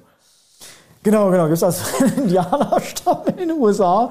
Gab es also ein Unternehmen, das hat also ein äh, äh, Arzneimittel entwickelt. Das, hat, das stand noch unter Patentschutz. Das bedeutet also, das Arzneimittel konnte einen relativ hohen Preis erzielen. Äh, weil kein anderes äh, Arzneimittel in den Markt eintreten konnte. Das ist auch legal unter Patentschutz. Das heißt, Sie haben dann 20 Jahre Patent und die sind dann der einzige Vertreiber von diesem genau. Medikament und der einzige, der es entwickeln und vertreiben darf. Genau, das ist eigentlich Usus, äh, um sozusagen Anreiz zu schaffen für die Unternehmen überhaupt ja, Arzneimittel äh, zu entwickeln. Genau. Und dann war es so, das Patent äh, äh, lief also aus, konnte angefechtet werden. Das heißt, konnte angefechtet werden von anderen Unternehmen, die dann hätten in den Markt eintreten können. Mhm. Und um das zu verhindern, dass das Patent äh, weiter geschützt bleibt, wurde das Patent übertragen an einen Indianerstamm. Weil die US-Rechtsprechung besagt, dass also Patente, die ein Indianerstamm hat, also dieser spezielle zumindest, die können nicht angefechtet werden. Da hat der Indianerstamm also dieses Patent gehabt, wurde also übertragen und hat dann das zurückgespielt über eine Lizenz, hat eine Lizenz vergeben an äh, das Unternehmen. Und dafür hat es dann auch einen bestimmten Betrag erhalten. Also das Pharmaunternehmen hat also den Indianerstamm bezahlt und äh, ja, hat, hat dann quasi über die Hintertür weiter äh, das Patent beibehalten können. Das war auch legal. Nicht, weil das war eine Gesetzeslücke. Es wurde Gesetze, die, die Lücke bestand darin, dass also ein äh, Indianerstamm, der ein Patent hat, das kann, darf nicht angefechtet werden. Das war die Gesetzeslücke. Die wurde allerdings nachher dann geschlossen. Und das Ganze ist jetzt auch erst, äh, ja, liegt jetzt äh, ein, zwei Jahre zurück, dass die Gesetzeslücke. Also es war jetzt nicht irgendwie 10, 20, 30 Jahre her, sondern es genau, war, es war relativ kürzlich. Ganz genau, ganz genau. ganz genau. Das war, war auch ein Beispiel jetzt aus meiner Vorlesung. Also das war, ja, ähm, da hat man eben, genau, das gilt dann als clever, solche Lücken im Gesetz, äh, sage ich mal, zu entdecken und für sich zu nutzen. Aber ja, die Frage, die man sich stellen muss, ist das ethisch? Nicht? Also ist das, ähm, wie ist das von der Ethik zu werten? Und äh, ja, da ist eben die Frage, was passiert, wenn das jeder so macht? Wie, was passiert dann? Genau, also wenn jeder versucht, sage ich mal, einen Vorteil für sich äh, zu erzielen, einen kleinen Vorteil im System. Auf Nachteil von jemand anders, ohne einen Wert zu erzeugen für ihn. Genau, also äh, gegenüber anderen einen Vorteil. Also wenn jeder versucht einen, und bekommt einen Vorteil gegenüber einem anderen, was passiert dann? Dann hat keiner mehr einen Vorteil. Ja, das heißt in sich ein Widerspruch, der dann auftritt, wenn jeder das so machen würde. Das heißt, die, die, das ist halt von daher, das ist eben die, die erste Formel des kategorischen Imperativs, ist es halt ähm, ja, unethisch nach Immanuel Kant. Es, ist, es kommt zu einem, einem, logischen Widerspruch. Das ist eine Schweinerei in meinen Augen, aber äh, es ist krass. Genau, also was du jetzt als Schweinerei bezeichnest, also noch durch äh, den logischen Widerspruch. Ja, würden sagen, andere würden sagen, also gut, ein logischer Widerspruch, der dann auftritt. Nicht? Das ist die, die, die äh, ethische äh, ja, Dimension, die man festmachen kann. Ja, du analysierst das haarscharf. Ich habe da nur so ein Bauchgefühl. Ich sagte einfach nur, das ist ekelhaft. Aber ja, verrückt eigentlich, wenn, wenn, wenn man sich das überlegt. Wie, wie, reagieren dann da deine, deine Studenten, wenn die da sitzen und du denen erzählst? Also pass mal auf, hier, da haben die dann angefangen, der Pharmakonzern XY mit, mit, dem, mit dem Indianerstamm jetzt zu dealen, mit dem Patent. Sagen die dann, oh, das ist kacke? Oder sagen die, oh, das ist übel cool, sowas will ich in Zukunft auch machen, solche Schlupflöcher suchen? Also ist, ist die Interesse an Schlupflöcher suchen größer, weil es der geniale, coole Move ist? Oder ist es, ist es das Erzeugen des äh, interessanten Wirkstoffes, der wirklich ein Problem löst? Gut, es gibt da zwei Aspekte. Das eine sind die grundsätzlichen Haltungen unter den Studenten. Mhm. Ja, also mit welchen, sagen wir mal, mit welcher Grundeinstellung kommen die. Da habe ich jetzt keinen genauen äh, Überblick. Hast du keine wie, Studie dazu gemacht? Genau, habe ich jetzt keine Studie. wie weit ist da die Bereitschaft da, ich sage mal, Gesetzeslücken auszunutzen oder nicht? Ja. Kann ich nicht sagen. Ja? Die Frage ist dann, die zweite Frage ist, kann die Vorlesung da was ändern? Ja? Und letztlich ist eine Ethikvorlesung, zielt auf Verhaltensänderung ab. Ja. Wie wahrscheinlich ist es, dass es äh, das Verhalten ändert? Da muss ich sagen, ähm, es ist ähnlich wie bei der Meditation. Ja, normalerweise muss ja ich dich täglich fast mit solchen Dingen beschäftigen. Muss ja, um das Verhalten zu ändern, muss man sich mit etwas sehr, sehr häufig beschäftigen. Ja. Da reicht dann wahrscheinlich eine Vorlesung äh, nicht aus. Sie müssen es zumindest mal woanders nochmal gehört haben. Und gute Vorbilder haben. Und Vorbilder haben. Das Umfeld ist natürlich sehr entscheidend. Ja. Das ist halt die Grundeinstellung, ja, genau. Also was passiert im Umfeld? Nicht? Also man guckt ja vieles sich ab bei den Eltern, im beruflichen Umfeld, bei den Freunden und so weiter, kopiert das Verhalten. Nicht? Das ist, ähm, ja, da ist die Frage, ist die Bereitschaft da, das zu hinterfragen? Nicht? Wie ist das? das ähm, wie ist das jetzt bei dir? Also du bist, du bist im Moment ja Professor an der äh, Frankfurt äh, äh School of Finance und Management. Und äh, was, was gibst du da für Kurse? Was, was, können, was können die Studenten von dir lernen? Und was ist da so deine persönliche Motivation? Auch also dieses Warum? Wieso, wieso tust du das, was du tust? Genau, also Vorlesung in äh, Entscheidungstheorie. Uh. Wie entscheidet man rational und nicht emotional? Da bin ich ein Negativbeispiel für. Das ist das eine, äh, das vermute ich jetzt nicht, aber gut, das ist das eine. Das andere ist ethisch, äh, sag ich mal, ethisches Entscheiden. Wie mhm. entscheidet man ethisch? Das ist äh, zweite Art von Vorlesung und die dritte Art ist dann zum Gesundheitswesen selbst. Okay, interessant. Also wie funktioniert das? Welche Mechanismen sind da drin? Wie kann man das analysieren und begreifen? Also das Modell. Äh, du redest jetzt vom Gesundheitswesen. Gesundheitswesen. Genau, hier ist also Fragen, wie äh, finanziert man das Gesundheitswesen? Ähm, wie, ähm, welche Kosten fallen an im Krankenhaus? Welche Qualitätsprobleme gibt es? Wie ist Deutschland im internationalen Vergleich zu anderen Gesundheitswesen? Ähm, dann auch Kosten-Nutzen-Analysen. Ja, das sind äh, also unterschiedliche Aspekte des Gesundheitswesens werden aufgegriffen. Nicht alle. Ja, also das Thema ist durchaus sehr viel breiter. Da kann man auch hier und da noch weiter in die Tiefe, könnte man in die Tiefe gehen. Ähm, aber ja, es verschafft mir dann insgesamt einen breiten Überblick, ja, auch über die, die verschiedenen Interessensgebiete, die ich so habe. Das heißt, die, das heißt, die Leute lernen dann bei dir, okay, wie, wie, wie, wie das Gesundheitssystem als solches funktioniert und wie man innerhalb dessen, aber halt auch, auch außerhalb dessen dann höchstwahrscheinlich, gehe ich mal schwer von aus, äh, ethische, aber auch rationale Entscheidungen treffen kann und wie sich das zusammensetzt. Genau, genau. Also wie ist das äh, Gesundheitswesen finanziert, wie ist es organisiert und ähm, ja, die Effizienz des Gesundheitswesens äh, spielt dann auch eine Rolle. Nicht? Das sind erstmal, sag ich mal, deskriptive Faktoren, also beschreibt es erstmal. Und dann äh, ja, sind dann Fragen auch, wie kann man ähm, ja, es noch besser organisieren und äh, effizienter machen. Das steht noch nicht mal im Vordergrund, diese zweite Frage, aber im Prinzip ja, wird sie dann auch mit angeschnitten. Nicht? Also interessant, interessant. Es ist ein verrückter interdisziplinärer Mix. Ich, ich, ich, ich begreife es immer noch nicht, wie man so viel machen kann. Und jetzt noch schnell ein Psychologiestudium hinterher. Also äh, Psychologiestudium wäre wahrscheinlich zu hoch gegriffen. Ähm, aber ich sag mal. Äh, aber du hast schon drei Scheine und es fehlen nur noch zwei. genau, genau, genau. Also es wäre wahrscheinlich durchaus äh, interessanter, direkt zu promovieren. Ah. Ja. Noch einen dritten äh, Doktor zu machen. Genau, der, der, ist sowieso in Philosophie geplant. also, genau. Stimmt, der fehlt noch. Du hast der in Wirtschaft und in Medizin jetzt, der, der, der in Philosophie fehlt. Genau, genau. Das, wär, das steht jetzt demnächst an sozusagen. Und dann äh, ja, muss man überlegen, wie es weitergeht. Das ist die, die Frage. Ich kenne keinen Menschen, der vier Doktortitel hat, aber. Ähm, ja, aber es spiegelt, spiegelt ja nur wieder das, sag ich mal, breite Interessensgebiet, ja, ja. das vorhanden ist. Das ist sowieso schon äh, vorhanden gewesen. Nicht? Also insofern äh, versucht man das dann nur noch nach außen zu zeigen durch eine Urkunde. Ja, nee, nee also fühle ich. also. Äh, das ist von der ja, Überlegung ist es so, genau. Also ich publiziere ja zum Thema Ethik seit über 20 Jahren äh, sogar die ersten Arbeiten, äh, die ich hatte. Einige der ersten Arbeiten waren zum Bereich Ethik. Insofern, ja, ist auch ein sehr interessantes Gebiet. Echt? Was zum Beispiel, was, waren, was sind so die Sachen, auf die du da am stolzesten oder, oder am interessantesten fandst, zu denen du geforscht hast äh, in der Ethik? Ja, es geht also durchaus um die Frage, wie misst man Gesundheit? Ähm, ähm, Sehr interessante Frage. Misst man Gesundheit? Ja, geht es also, geht, da geht es vor allem um die Frage, geht es um Schmerzlinderung? Mhm. Das ist also ein Aspekt, ja, Schmerzlinderung. Der andere Aspekt äh, oder wichtige ethische Aspekt ist, dass Gesundheit eben auch dazu dienen soll, Leute mit Gesundheit zu versorgen, damit sie ihre Lebenspläne realisieren können. Also das ist der zweite Aspekt. Äh, und äh, ja, das dann irgendwie zusammenzubringen, das ist interessant. Spielen dann auch Aspekte mit rein, die Priorisierung von, äh, was soll Vorrang bekommen? Behandlung von mentalen Erkrankungen mhm. oder von funktionellen Störungen? Was soll vorrangig behandelt werden? Das ist eine zweite Frage, mit der ich mich beschäftigt habe. Was ist rausgekommen? Also die mentalen Erkrankungen werden unterschätzt. Ja tendenziell. Woran liegt das? hängt dann auch wieder ja mit dem psychologischen Interesse zusammen. Hängt, da kommt das eine mit dem anderen ein bisschen zusammen. Aber die, äh, das, das, das, äh, ja, die mentalen Erkrankungen sind aus dem Folge, aus der, das einfach zu äh, erklären. Also wenn ich depressiv bin, ja. bin ich, äh, habe ich eine Antriebsminderung. Ja. Dann bin ich in jedem Beruf, den ich mache, bin ich antriebsarm. Ja. Kann ich also keine volle Leistung bringen. Bin auch nicht belastbar. Wenn ich im Rollstuhl sitze, habe ich eine funktionale Störung.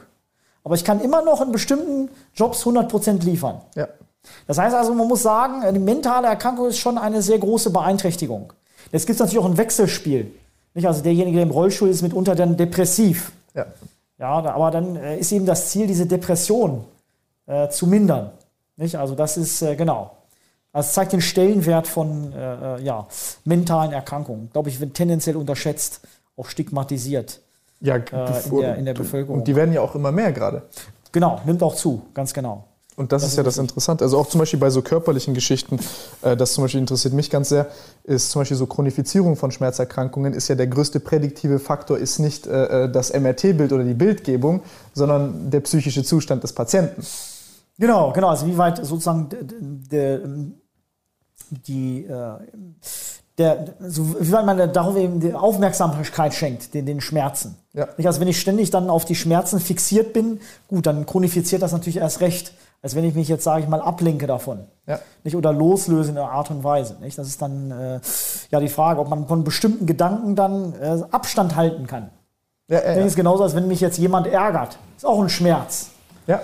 Nicht? Es gibt dann also einen physischen Schmerz, aber auch den Schmerz, dass mich jemand ärgert und davon dann Abstand zu gewinnen, den Gedanken, der dann aufkommt, äh, nicht so ernst zu nehmen, wie er ist. Ja, das ist, das, das, da, da leiden viele Leute an so einer Art Hoffnungslosigkeit und denen ist nicht so ganz klar, beziehungsweise offensichtlich, wie sie das halt abstellen sollen. Das ist schwierig. Und Aber ist auch schwierig, natürlich. Das ist ja grundsätzlich äh, keine einfache Aufgabe. Nicht? Das Problem ist aber erstmal dazu zu kommen, dass die Kognition vielleicht die Ursache ist des Problems, dass das Ganze auch, auch, auch körperlich aufrechterhält. Das ist ja auch ganz interessant, wie das dann mit dem Immunsystem zusammenläuft. Also mit der Psychoneuroimmunologie ist ja auch ein super interessantes Feld. Mit Sicherheit, mit Sicherheit. Nicht? Also, sowas halt also depressive Störungen dann Einfluss haben auf äh, ja, Immunabwehr. Genau. Also wie das, äh, ja, gibt es mit Sicherheit, äh, ja. Genau, auch dem erhöhten Schmerzempfinden ist ja auch so, dass, die, dass, dass bei den Leuten dann was ganz Interessantes ist, dass die, ähm, wenn du beispielsweise eine körperliche Verletzung hast, dann hast du ja diese äh, Signaltransduktionsketten über diese Interleukine, die anti- und proinflammatorischen, die dann halt hoch und runter reguliert werden. Und äh, das ist ja dann, hat ja dann letztendlich eine Signalwirkung dann übers Immunsystem auf das Nervensystem. Du hast dann einen, im Endeffekt denselben physiologischen Schaden, hast aber dein, dein, deine Schmerzsensitivität ist aber äh, im Endeffekt höher. Du spürst einen größeren Schmerz, obwohl die organische Ursache dieselbe ist wie bei jedem anderen. Und dieser Zyklus wird aufrechterhalten durch Vermeidungsverhalten. Also Vermeidungsverhalten hat auch eine Korrelat im, im Immunsystem. Und deswegen ist das zum Beispiel auch super interessant äh, äh zu gucken, wie man da die Leute äh, versorgen kann. Und da sind, glaube ich, Dinge wie Apps und Psychoedukation äh, halt einfach ein Weg, weil die Leute dann von einem Arzt und Spezialisten zum nächsten gehen, Kosten produzieren, weil sie selber denken, die Ursache ist irgendeine organische, weil man dann sagt, dass das psychosomatisch ist, ich bilde es mir nicht ein, ich bin ja kein Hypochonder und so. Und das sind zum Beispiel die Dinge, in denen ich dann denke, da könnte man vielleicht Kosten vermeiden, wenn man das jetzt, äh, wenn, wenn man diese Dinge berücksichtigt und flächendeckend auch die Leute vielleicht bildet, wenn sie dann ein Problem haben. Ja, also wenn man, äh, sagen wir zum Kern des Problems geht, kann man natürlich dann äh, Arztbesuche verhindern. Ja, das ist richtig. Nicht? Also das ist, ähm, muss man natürlich beweisen, ja, dass der Ansatz dann auch funktioniert. Ja, muss man beweisen, dass es funktioniert. Ich bin, da, da, da, da bin ich, da bin ich, da bin ich guter Dinge. Aber nee, also äh, es, es, es ist ein sehr, sehr interessantes Thema. Wir sind lustigerweise hier 100 Meter Luftlinie von der Psychiatrie entfernt. zeigt, zeigt, zeigt uns, wie nah dran wir hier sind. Äh, aber nee, also ist, ist, ist verrückt. Ist verrückt. Also wenn, das heißt jetzt, du hast, ich habe ich hab auch deine Publikationenliste gesehen. Wie, wie viel Forschung hast du denn bitte gemacht? Das ist ja verrückt. Also du hast viel veröffentlicht. Ja, ja, ja. Also gut. Äh habe auch gesehen, du wurdest als äh, Top 12 oder äh, irgendwie, also hast auch, wurdest du ausgezeichnet in einem Ranking. Genau, also es gibt also Rankings, die dann veröffentlicht werden, zum Beispiel jetzt von der Wirtschaftswoche ja. jedes zweite Jahr. Und da gibt es also Rankings der, der Professoren für das Fach Betrieb, Betriebswirtschaftslehre bzw. Volkswirtschaftslehre. Und dann bin ich halt in dem Ranking mit äh, äh, drauf für Betriebswirtschaftslehre. Und ähm, ja, ich sag mal, ähm, da gibt es halt eine innere Motivation, die einen antreibt. Ja. Also Fragen zu beantworten äh, letztlich und äh, das dann zu publizieren. Und ähm, ja, ich lese auch sehr gerne. Ja, das mache ich alles freiwillig, also auch um, äh, sagen wir monetär äh, incentiviert würde, würde ich es trotzdem machen. Also auch wenn ich ja, kein ja. Geld also damit verdienen würde, würde ich es trotzdem machen. Und ähm, ja, das ist äh, Grundvoraussetzung, dass man Interesse hat am Fach. Nicht? Das ist äh, das Entscheidende. Und wenn man viel liest, kommen ja auch automatisch Fragen. Neue Ideen. Genau, neue Ideen, genau. Also durch, durch die Breite des Wissens kommen äh, neue Ideen. Nicht? Also die Kreativität wird meistens beflügelt durch ein breites Wissen. Also wenn man ein, sagen wir, Fachspezial Fachspezialist ist, sich sehr früh auf etwas spezialisiert, gehen einem meistens äh, die Ideen dann früher aus, als wenn man, sage ich mal, äh, interdisziplinär. Genau, interdisziplinär äh, sich ausbildet und dann ja, breiteres Wissen hat. Aber denkst du, dass das jetzt auch wichtig sein wird in der, in der Zukunft? Weil das ist so eine Beobachtung, die ich selber gemacht habe, dass ähm, wenn du, also dieses interdisziplinäre Connecten von Dingen, weil im Endeffekt man sehr viel Licht ins Dunkeln bringt, bei, ich nenne es mal diesen Schnittstellen, die so ein bisschen unsichtbar sind und man eine neue Perspektive auf dieselben Probleme bekommt? Genau, das ist äh, sicherlich interdisziplinäres äh, Denken ist natürlich äh, wichtiger Bestandteil der Zukunft. Ähm, die Frage ist jetzt, wie man sich das, äh, wie man selbst daran, äh, da, daran geht. Ja? Ähm, äh, Lässt man sich äh, speziell ausbilden auf ein bestimmtes ähm, Kerngebiet oder sucht man selbst äh, das Interdisziplinäre in der Ausbildung? Also man kann ja zum Beispiel auch mit anderen Leuten, also jeder ist spezialisiert und dann arbeitet man einfach mit vielen Spezialisten zusammen. Das ja, ist das genau. eine Modell. Das andere Modell, das ich jetzt sozusagen verfolge, ist aber eher ein Auslaufmodell, wenn man so möchte, ja, ja. dass man selbst die verschiedenen Fächer studiert, das sozusagen auf eine Person vereint. Aber es ist tatsächlich ein Auslaufmodell. Aber das ist schwierig, ähm. weil das merke ich auch hier, die Leute, du kannst dann schwer ausführen. Also ich glaube, als, als konzeptioneller, ich nenne es mal Dirigent, ist das extrem gut, was du machst. Ähm, also als Kopf nenne ich es mal, aber als ausführendes Organ ist es dann schwierig, wenn du so im Endeffekt alles kannst, aber du kannst halt immer nur eine Sache ausführen. Ich glaube, das ist dann immer so ein bisschen der Bottleneck. Also so wie ich das jetzt hier in meinem Geschäftsleben entdeckt habe. Ja, weil so dieses Generalistendasein ist irgendwie auch so ein Fluch und Segen. Genau, genau. Also äh, ich sag mal, karrieremäßig äh, in der Wissenschaft, ich beobachte ich aber auch in der Industrie. Ja. Das heißt, diejenigen, die sich also hochgradig spezialisieren auf etwas, die kommen äh, tendenziell am schnellsten voran. Ja? Ja, also sogenannte, also wenn es negativ äh, bezeichnen würde, Fachidioten. so, genau, wenn man es also negativ äh, betrachten würde. Man, ja, aber man braucht ja, beides. Genau, also äh, ich sag mal, aber letztlich ist es ja so, ich meine, der eine Weg ist halt der, dass man jetzt, sage ich mal, ähm, versucht, Karriere zu machen. Ja. ja. Und dann spezialisiert man sich dann auf etwas, legt sich nach Möglichkeit früh fest, wenn man das kann. Ja, du kannst das nicht. Ich, ich meine, wie willst du das denn machen, wenn du so viele faszinierende äh, Faszinationsfelder hast? Genau, also ich konnte es nicht. Ja. ja also wenn es jemand kann mit 18, ja gut, der kommt natürlich dann schneller zum Ziel. Das ist ganz klar. Kann man, kann man sowohl in der Wissenschaft beobachten, aber auch, äh, ja, ich sag mal, im Banking sieht man das, in der Medizin also diejenigen Mediziner zum Beispiel, die sich sehr früh auf eine Fachrichtung spezialisiert haben, sind tendenziell erfolgreicher. Aber sie, sie machen eben auch nur das eine. Und da ja, muss man ja auch Bock drauf haben, nur das eine zu machen. Ist ja nicht jedermanns Sache. Gut, was heißt erfolgreicher zu sein? Ich meine, so viele Dinge wie du zu machen, ist ja auch eine gewisse Form von Freiheit und Lebensqualität, so das ist die richtig, ganzen Sachen, richtig, Fragen genau, genau, erforschen genau. zu können überhaupt. Genau, also nachdenken zu können, verstehen zu können, genau. Das ist ein äh, Stück Lebensqualität. Ist völlig richtig, das so zu beschreiben. Ja. Was, ist, was ist bei dir gerade so, was sind so deine großen Fragen, die in deinem Kopf rumschwirren, die du jetzt, wenn dir jetzt jemand, keine Ahnung, dir eine Milliarden Euro geben würde und sagen könnte, ey, du kannst untersuchen, was du möchtest. Welche Fragen, welche Fragen würdest du stellen? Gut, ich habe aktuell, äh, ja gut, ähm, welche Fragen würde ich stellen? Also die zentrale Frage ist für mich, wie ähm, misst man Gesundheit? Was ist Gesundheit und wie misst man Gesundheit? Ja. Das ist für mich eine zentrale Frage. Die zweite zentrale Frage ist, ähm, welcher ethisch, welchem ethischen Grundkonzept soll ich folgen? Aha, aha, aha. Also wofür, welche, für welches ethische Konzept soll ich mich motivieren? Also wieso soll ich überhaupt an andere denken, wenn ich entscheide? Also was ist da meine Motivation? Ja, das, das sind die Fragen, die ich beschäftigt. Das dritte ist, sage ich mal, das wäre sozusagen das zweite, das dritte wäre dann tatsächlich im Bereich der äh, Psychologie.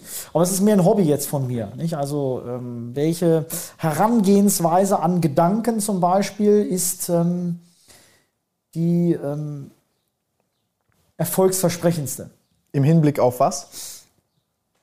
im Hinblick auf äh, Zufriedenheit und Lebensqualität.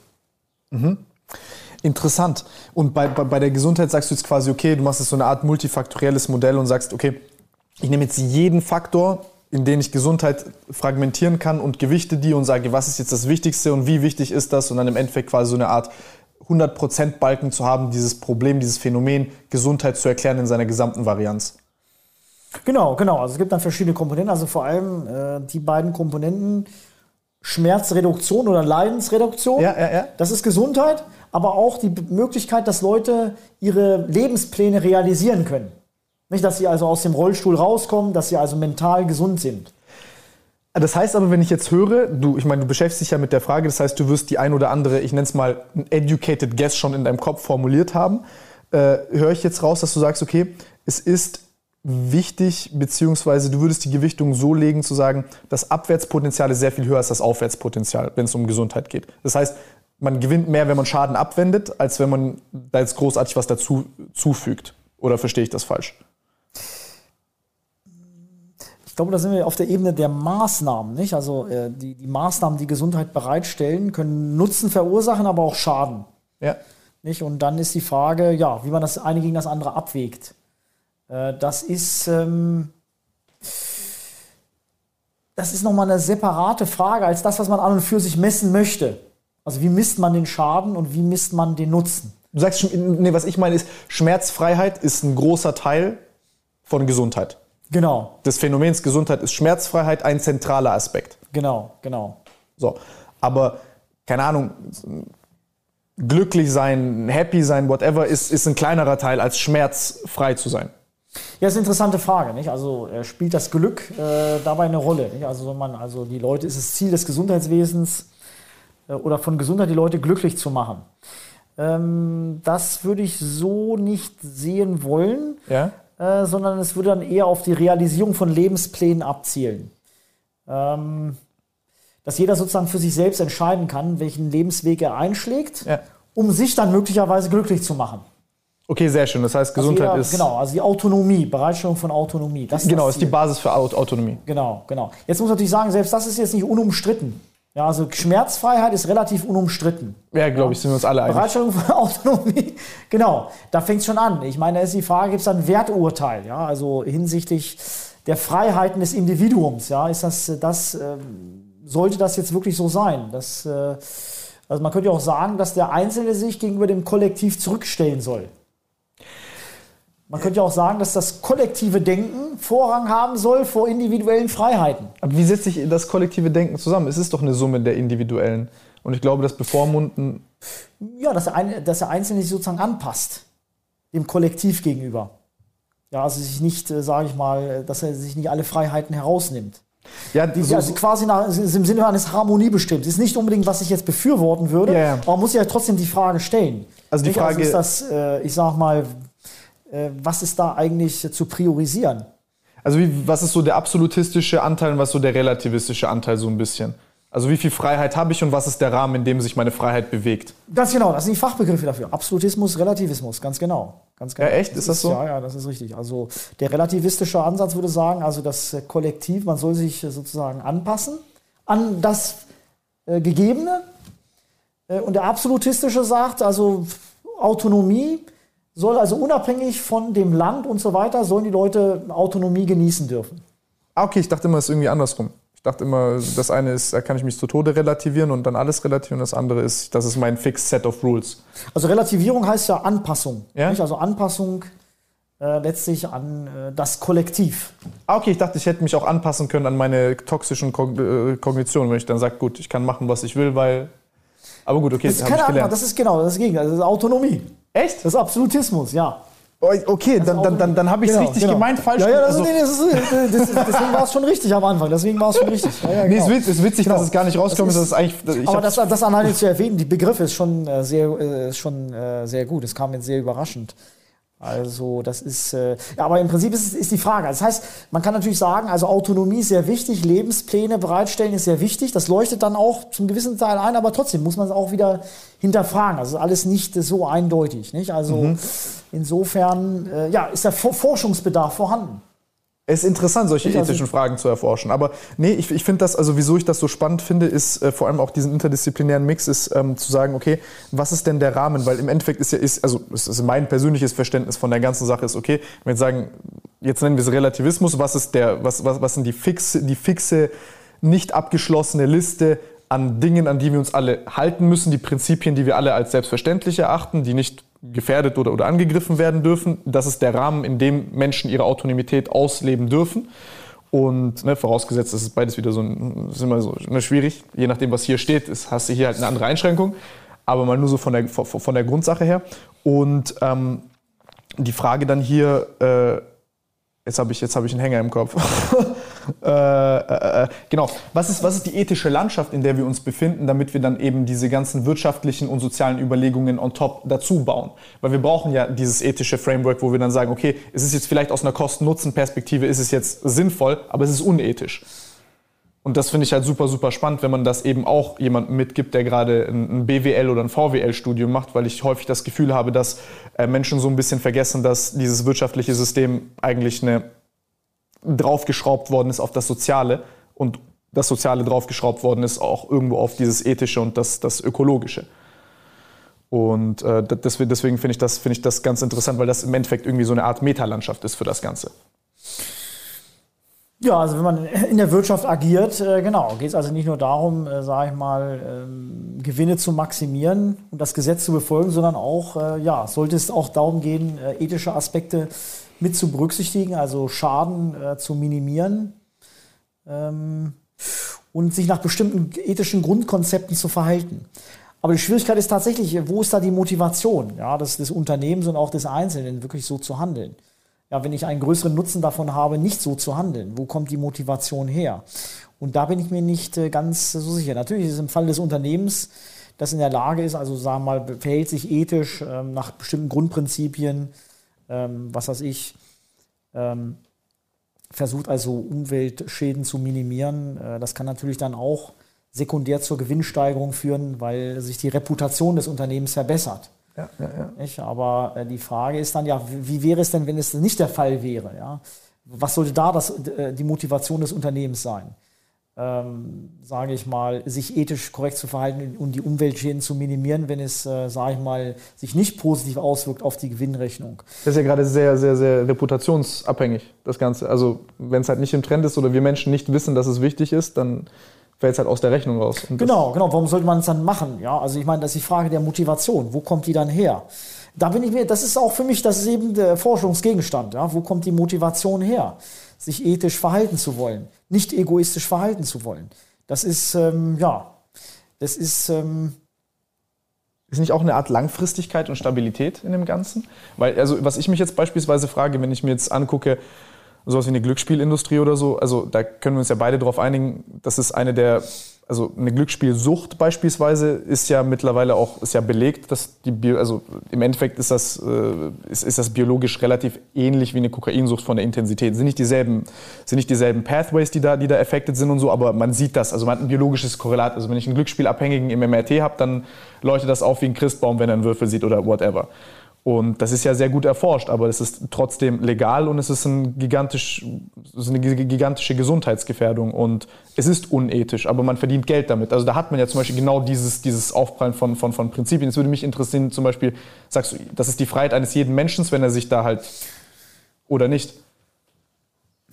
Gut, also das ist äh, sicherlich äh, von der äh, ethischen Dringlichkeit sicherlich höher zu gewichten. Also da, da kommt tatsächlich die Frage natürlich auf, wie weit man Abhängigkeiten dann ausnutzt mhm. bei einzelnen Menschen zur Gewinnmaximierung.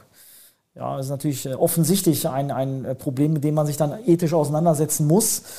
dann zu sagen, okay, also ich setze die Gewinnmaximierung vor dem Ausnutzen anderer Menschen. Also die Frage, die da aufkommt, ist ja, wieso. Das ist eine sehr interessante Frage. Also die Frage ist ja derjenige, der dann sagt, ich mache, ich, ich, ich ähm, befürworte trotzdem die Gewinnmaximierung. Ja, genau. Der Wert steht für mich über dem Ausnutzen. Äh, dann ist natürlich die Frage, ja, was, welche, welche Ausreden hat denn derjenige? Ja, auf psychologischer Ebene. Wie, wie rechtfertigt er sich bei, das bei sich selbst? Das müsste man mal analysieren. Sagt er zum Beispiel, wenn ich es nicht machen würde, würde, würde, würde es jemand das, anders machen. Genau, das ist ja immer das, genau, das, ist immer das Ding. Genau, dann müsste man das mal analysieren.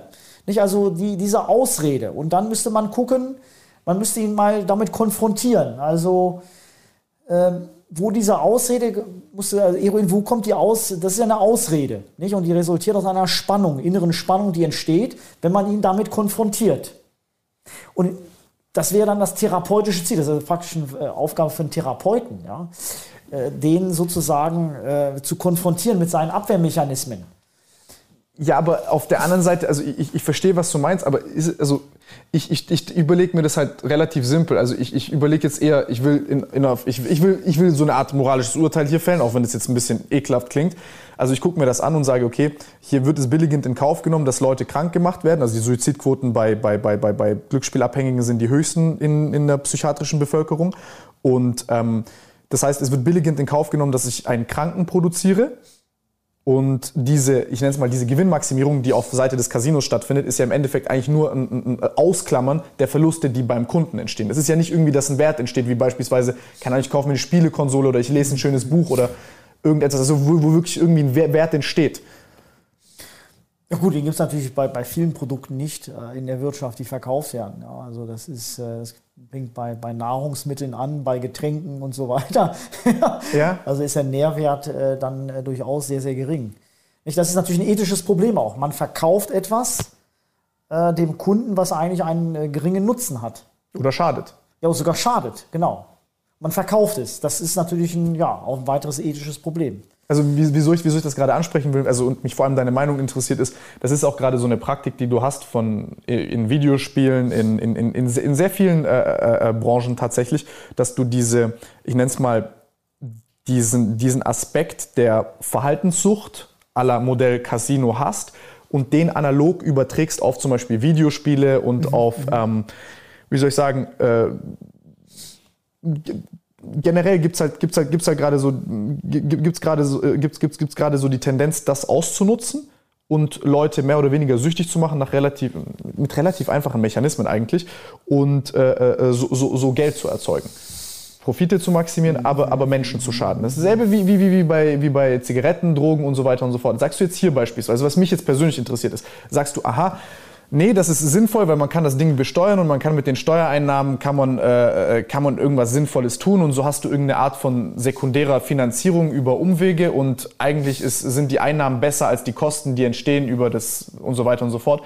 Da würde mich so deine Einschätzung interessieren. Oder würdest du sagen, nein, das ist, das ist unethisch, das ist abzulehnen als solches und es ist aber schwierig, das illegal zu machen, weil es halt legal ist schon?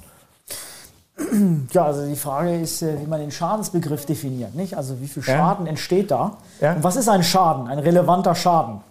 Das ist die Frage. Da muss man sich, das muss man am Einzelprodukt dann festmachen. Mhm. Wenn es natürlich so ist, dass die Leute sich dann äh, serienweise umbringen, ja, weil sie abhängig sind oder Geld verlieren, klar, das ist natürlich ein offensichtlicher Fall. Ja, also das, das Produkt, das man verkauft, sollte nicht tödlich sein. Es sollte also nicht, sollte, äh, sage ich mal, nicht zu einem vermeidbaren Schaden als zu einem vermeidbaren Schaden kommen. Und dann ist die Frage, ja, was ist äh, Schaden, wie definiert man ihn und ähm, was ist akzeptabel und was nicht? Äh, selbst wenn man jetzt den Kunden zum Beispiel voll informiert, man kann ihn ja auch informieren über die Schäden, die auftreten, voll, voll aufklären sozusagen.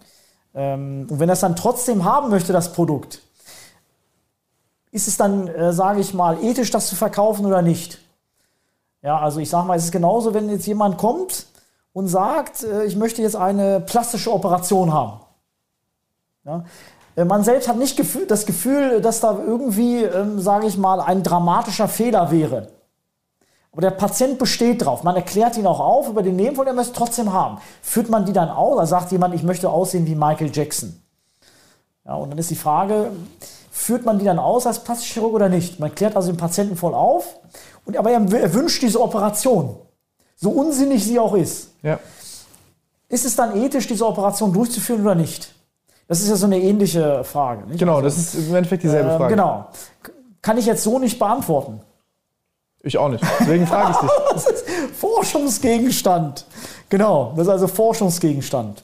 Äh, nee, nee, weil mein Bauchgefühl ist folgendes. Also, es ist jetzt nicht so, dass du ins Casino gehst und dann da steht, also pass auf, Vorsicht, Disclaimer. Glücksspiel führt bewiesenermaßen dazu, dass aus dem Hirn, ich übertreibe jetzt, ein Schweizer Käse entsteht und dass du später in deiner Entscheidungsfähigkeit so dermaßen beeinträchtigt bist, dass du im Endeffekt nur noch hierher kommen wirst, weil, weil, weil, weil, weil, du, weil, weil nichts anderes mehr in deinem Kopf rumschwirrt. Du wirst mit dieser Wahrscheinlichkeit süchtig. Das heißt, okay, bei dieser Maschine wirst du so wahrscheinlich süchtig, bei dieser so. Ich meine, im Endeffekt hängt das ja nur damit zusammen, äh, äh wie, welch, welcher Zeitpunkt zwischen ähm, ähm, Betätigung, Betätigen der Maschine und, also, und, und, und, und, und Gewinnausgang ist. Das heißt zum Beispiel ein Pokerspiel macht, macht weniger süchtig als zum Beispiel ein Online-Casino oder eine Slotmaschine. Die werden ja auch immer effektiver. Ne? Das ist ja auch was, was wir so ein bisschen äh, äh unter den Teppich kehren. Und da werden die Leute ja nicht, äh, äh da, also da, da gibt es ja keine Regularien oder so. Also im, im, Moment, also keine, wo die Leute ausreichend in, in der Hinsicht, dass sie es wirklich verstehen, ähm, äh, äh, educated werden. Also ich rede jetzt nicht von irgendwelchen AGBs, die sich kein Mensch durchliest. Ist ja auch also kein wirkungsvoller Mechanismus, jemanden zu bilden. Ja, es ist natürlich so, tatsächlich so, also man, man klärt diejenigen voll auf, ja, also gibt ihm schriftliches Informationsmaterial, er liest es sich nicht durch, ja. ja, oder er versteht das Material nicht. Genau. Das sind ja alles äh, äh, Schwierigkeiten, mit denen man dann umgehen muss. Ja, ähm, das ist, hat man ihn dann aufgeklärt, auch wenn er sich weigert, das durchzulesen, ja, ist das äh, ausreichend oder nicht? Das sind äh, natürlich grundsätzliche Fragen, die man sich stellen muss. Ich habe da keine ähm, einfache Lösung parat. Ähm, außer dass der, dass der Schaden, den man verursacht, ja in gewisser Weise ähm, vertretbar sein muss. Also es darf kein wirklich vermeidbarer Schaden äh, auftreten. Aber Schadensbegriff ist natürlich weit. Ja, das ist sehr weit. Also das ist, ähm, ja, es sind halt Ermessensfragen auch, nicht? Das ist äh, schwierig. Das ist ähnlich wie bei Arzneimitteln, nicht? Also welche Nebenwirkung ist da noch vertretbar und welche nicht? Ne? Also wenn ich eine Sinusvenenthrombose habe nach einem äh, bestimmten Impfstoff, ja, also die, die äh, Vektorimpfstoffe, die das verursachen können, also welche Rate ist da akzeptabel und welche nicht? Das sind, das sind schwierige Fragen. Wie, wie, beantwortest, wie beantwortest du das in dem Fall des Impfstoffes? So eine Prinzipienabwägung? Also ich denke mal, äh, Empfehlungen sollte man nicht aussprechen für einen Impfstoff, wo der Schaden größer ist als der Nutzen. Wie ist es in dem Fall? Ich wüsste es nicht. Es sind ja irgendwie 14 auf 100.000 oder wie viel? Genau, Sinusvenenthrombose etwa 1 bis 2 auf 100.000. Also bei Jüngeren äh, tatsächlich tendenziell mehr. Und äh, tatsächlich ist es natürlich so, also bei Jüngeren, ähm, also Alterskategorie 30 bis oder 20 bis 39 das sind etwa 2 auf 100.000. Und äh, zugleich ist also der Nutzen geringer, ja, wenn man den Nutzen misst anhand von vermiedenen ähm, intensivmedizinischen Aufnahmen. Also, also der Nutzen geringer als der Schaden. Krass. Und äh, jetzt, deswegen gibt es ja auch nicht die Empfehlung. Äh, das ist auch folgerichtig. Dann, das wäre problematisch, wenn man also empfehlen würde, dass sie sich impfen lassen würden, im Sinne des Allgemeinwohls. Das wäre problematisch, diese Empfehlung auszusprechen. Nicht, weil also der Schaden tendenziell größer ist als der Nutzen. Das ändert sich natürlich, sobald man den äh, Effekt für andere noch, also die Protektion anderer mit einbezieht. Der persönliche Nutzen. Dann wird es kompliziert, aber. Genau, also wenn, wenn man den Effekt auf andere einbezieht, dann äh, ist der Nutzen größer als der Schaden.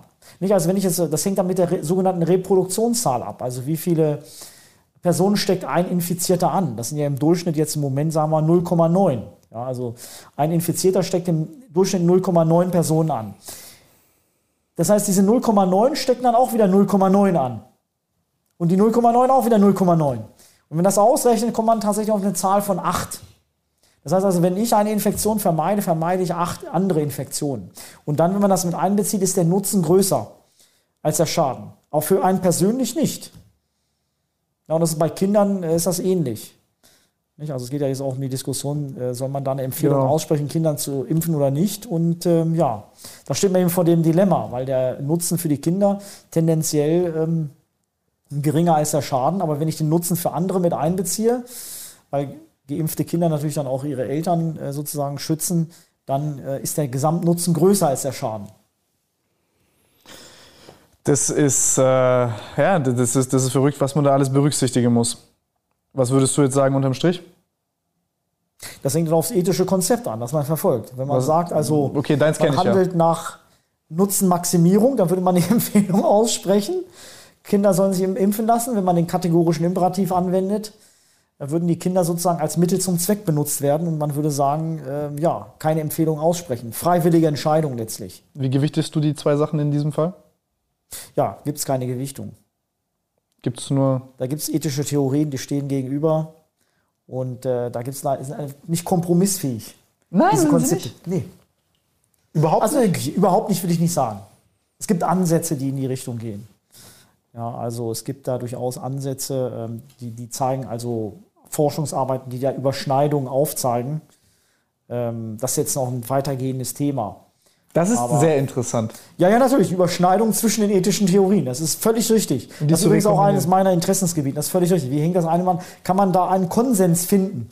Man kann natürlich auch abstimmen. Ja, das ist natürlich richtig. Wenn man nicht weiter weiß, stimmt man einfach ab. Aber es ist natürlich wissenschaftlich, technisch gesehen jetzt keine, sage ich mal, ja, sucht man nach anderen Lösungen idealerweise. Nicht? Also genau zu gucken, in den Theorien gibt es da doch irgendwelche Gemeinsamkeiten. Und da gibt es welche. Ja, das ist. Ähm, die bestehen zum Beispiel im Grundsatz, dass alle ähm, ein gleiches Gewicht haben sollten. Ja, sowohl bei der Nutzenmaximierung als auch beim kategorischen Imperativ. Also jeder soll das gleiche Gewicht haben. Das ist interessant. Ja, also das ist, äh, ja. Ähm, genau, dann kann man das noch weiter ausführen äh, mit den Gemeinsamkeiten. Erleben wir das noch zu unseren Lebzeiten? Vielleicht ein, eine Hochzeit aus diesen verschiedenen ethischen Konzepten und eine Art Metaethik? Wahrscheinlich nicht, weil philosophische Komm. Theorien werden also seit der Antike diskutiert. Und wenn man das extrapoliert, äh, haben wir da noch, äh, ja, also wahrscheinlich jahrhundertelange Diskussionen vor uns. Vielleicht kriegen wir es ja auch schneller hin, indem wir irgendwelche verrückten Modelle hinbekommen und das dann im Vakuum simulieren können, im Rechner. Ja, ist die Frage, ob das zugänglich ist, nicht für eine mathematische Lösung oder für eine statistische Lösung. Ich befürchte nicht. Überhaupt nicht? Glaube ich nicht. Das sind halt, ähm, sage ich mal, philosophische, das sind ähm, Argumente, also die man austauscht, beruhen also auf Logik. Äh, und äh, von daher, aber es könnte natürlich sein, dass ein neuer Lösungsansatz äh, aufkommt. Ja, das wär Von spannend. dem wir natürlich, ja, durchaus. Nicht? Also, ja, das ist die Frage. Ja, das, das ist, ähm, ich glaube, es ist auch gut, mit einer Frage hier zum Schluss zu kommen, weil wir haben, ich glaube, ich habe sehr viele jetzt noch, aber ja, das, das, das wäre sehr wünschenswert. Das habe ich mich häufig gefragt tatsächlich. Ich habe immer, wenn ich dann das, den einen Ansatz gelesen habe, den anderen und so weiter und so fort, habe ich mir immer gedacht, ach, diese Betrachtungsweise aus der Perspektive macht das hier sehr viel Sinn, aber es hat auch einen kleinen Blindspot hier.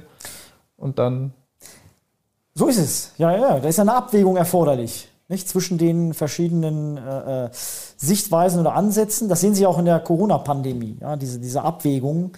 Da gibt es dann leider keine Theorie, äh, die man als Grundlage für alles benutzen kann. Nicht? Also das ist, äh, ja, aber es ist natürlich dann ein Antrieb, mehr Wissenschaft in dem Bereich zu betreiben. Ja, ich glaube, es wird auch, äh, ich glaube, es wird auch eine sehr wichtige Aufgabe sein, dass wir ähm, Ethik als solches auch sehr ernst nehmen, weil ich glaube, dass die, die, die Entscheidungsmacht, die ein Mensch hat, beziehungsweise ich nenne es mal den Impact, den jeder Einzelne hat, die Macht des Individuums wird immer höher, weil in 50 Jahren vielleicht dann auch oder, oder in 20 oder 30 man vielleicht auch in, seinem, äh, in seiner Garage selber eine Atombombe bauen kann, wenn es so weitergeht mit der Technik. Und dann ist nicht mehr so ganz offensichtlich, wenn wir hier alle unterschiedliche Vorstellungen haben von was richtig und falsch ist. Und ich glaube, dass ähm, je, je, also je mehr wir von irgendwelchen Algorithmen und Automatisierungen sprechen, wir Menschen ganz schleunigst einen, einen, einen Konsens äh, finden sollten, was richtig und was falsch ist, auch wenn es eine unfassbar schwierige Frage ist. Aber ich, ich habe das Gefühl, wir beschäftigen uns, uns viel, viel, viel zu wenig damit. Auch wenn es wirklich schwierig ist, aber ich glaube, dass es zu großen Problemen führt, wenn wir diesen technischen Fortschritt weiter so haben und diese Frage nicht beantworten.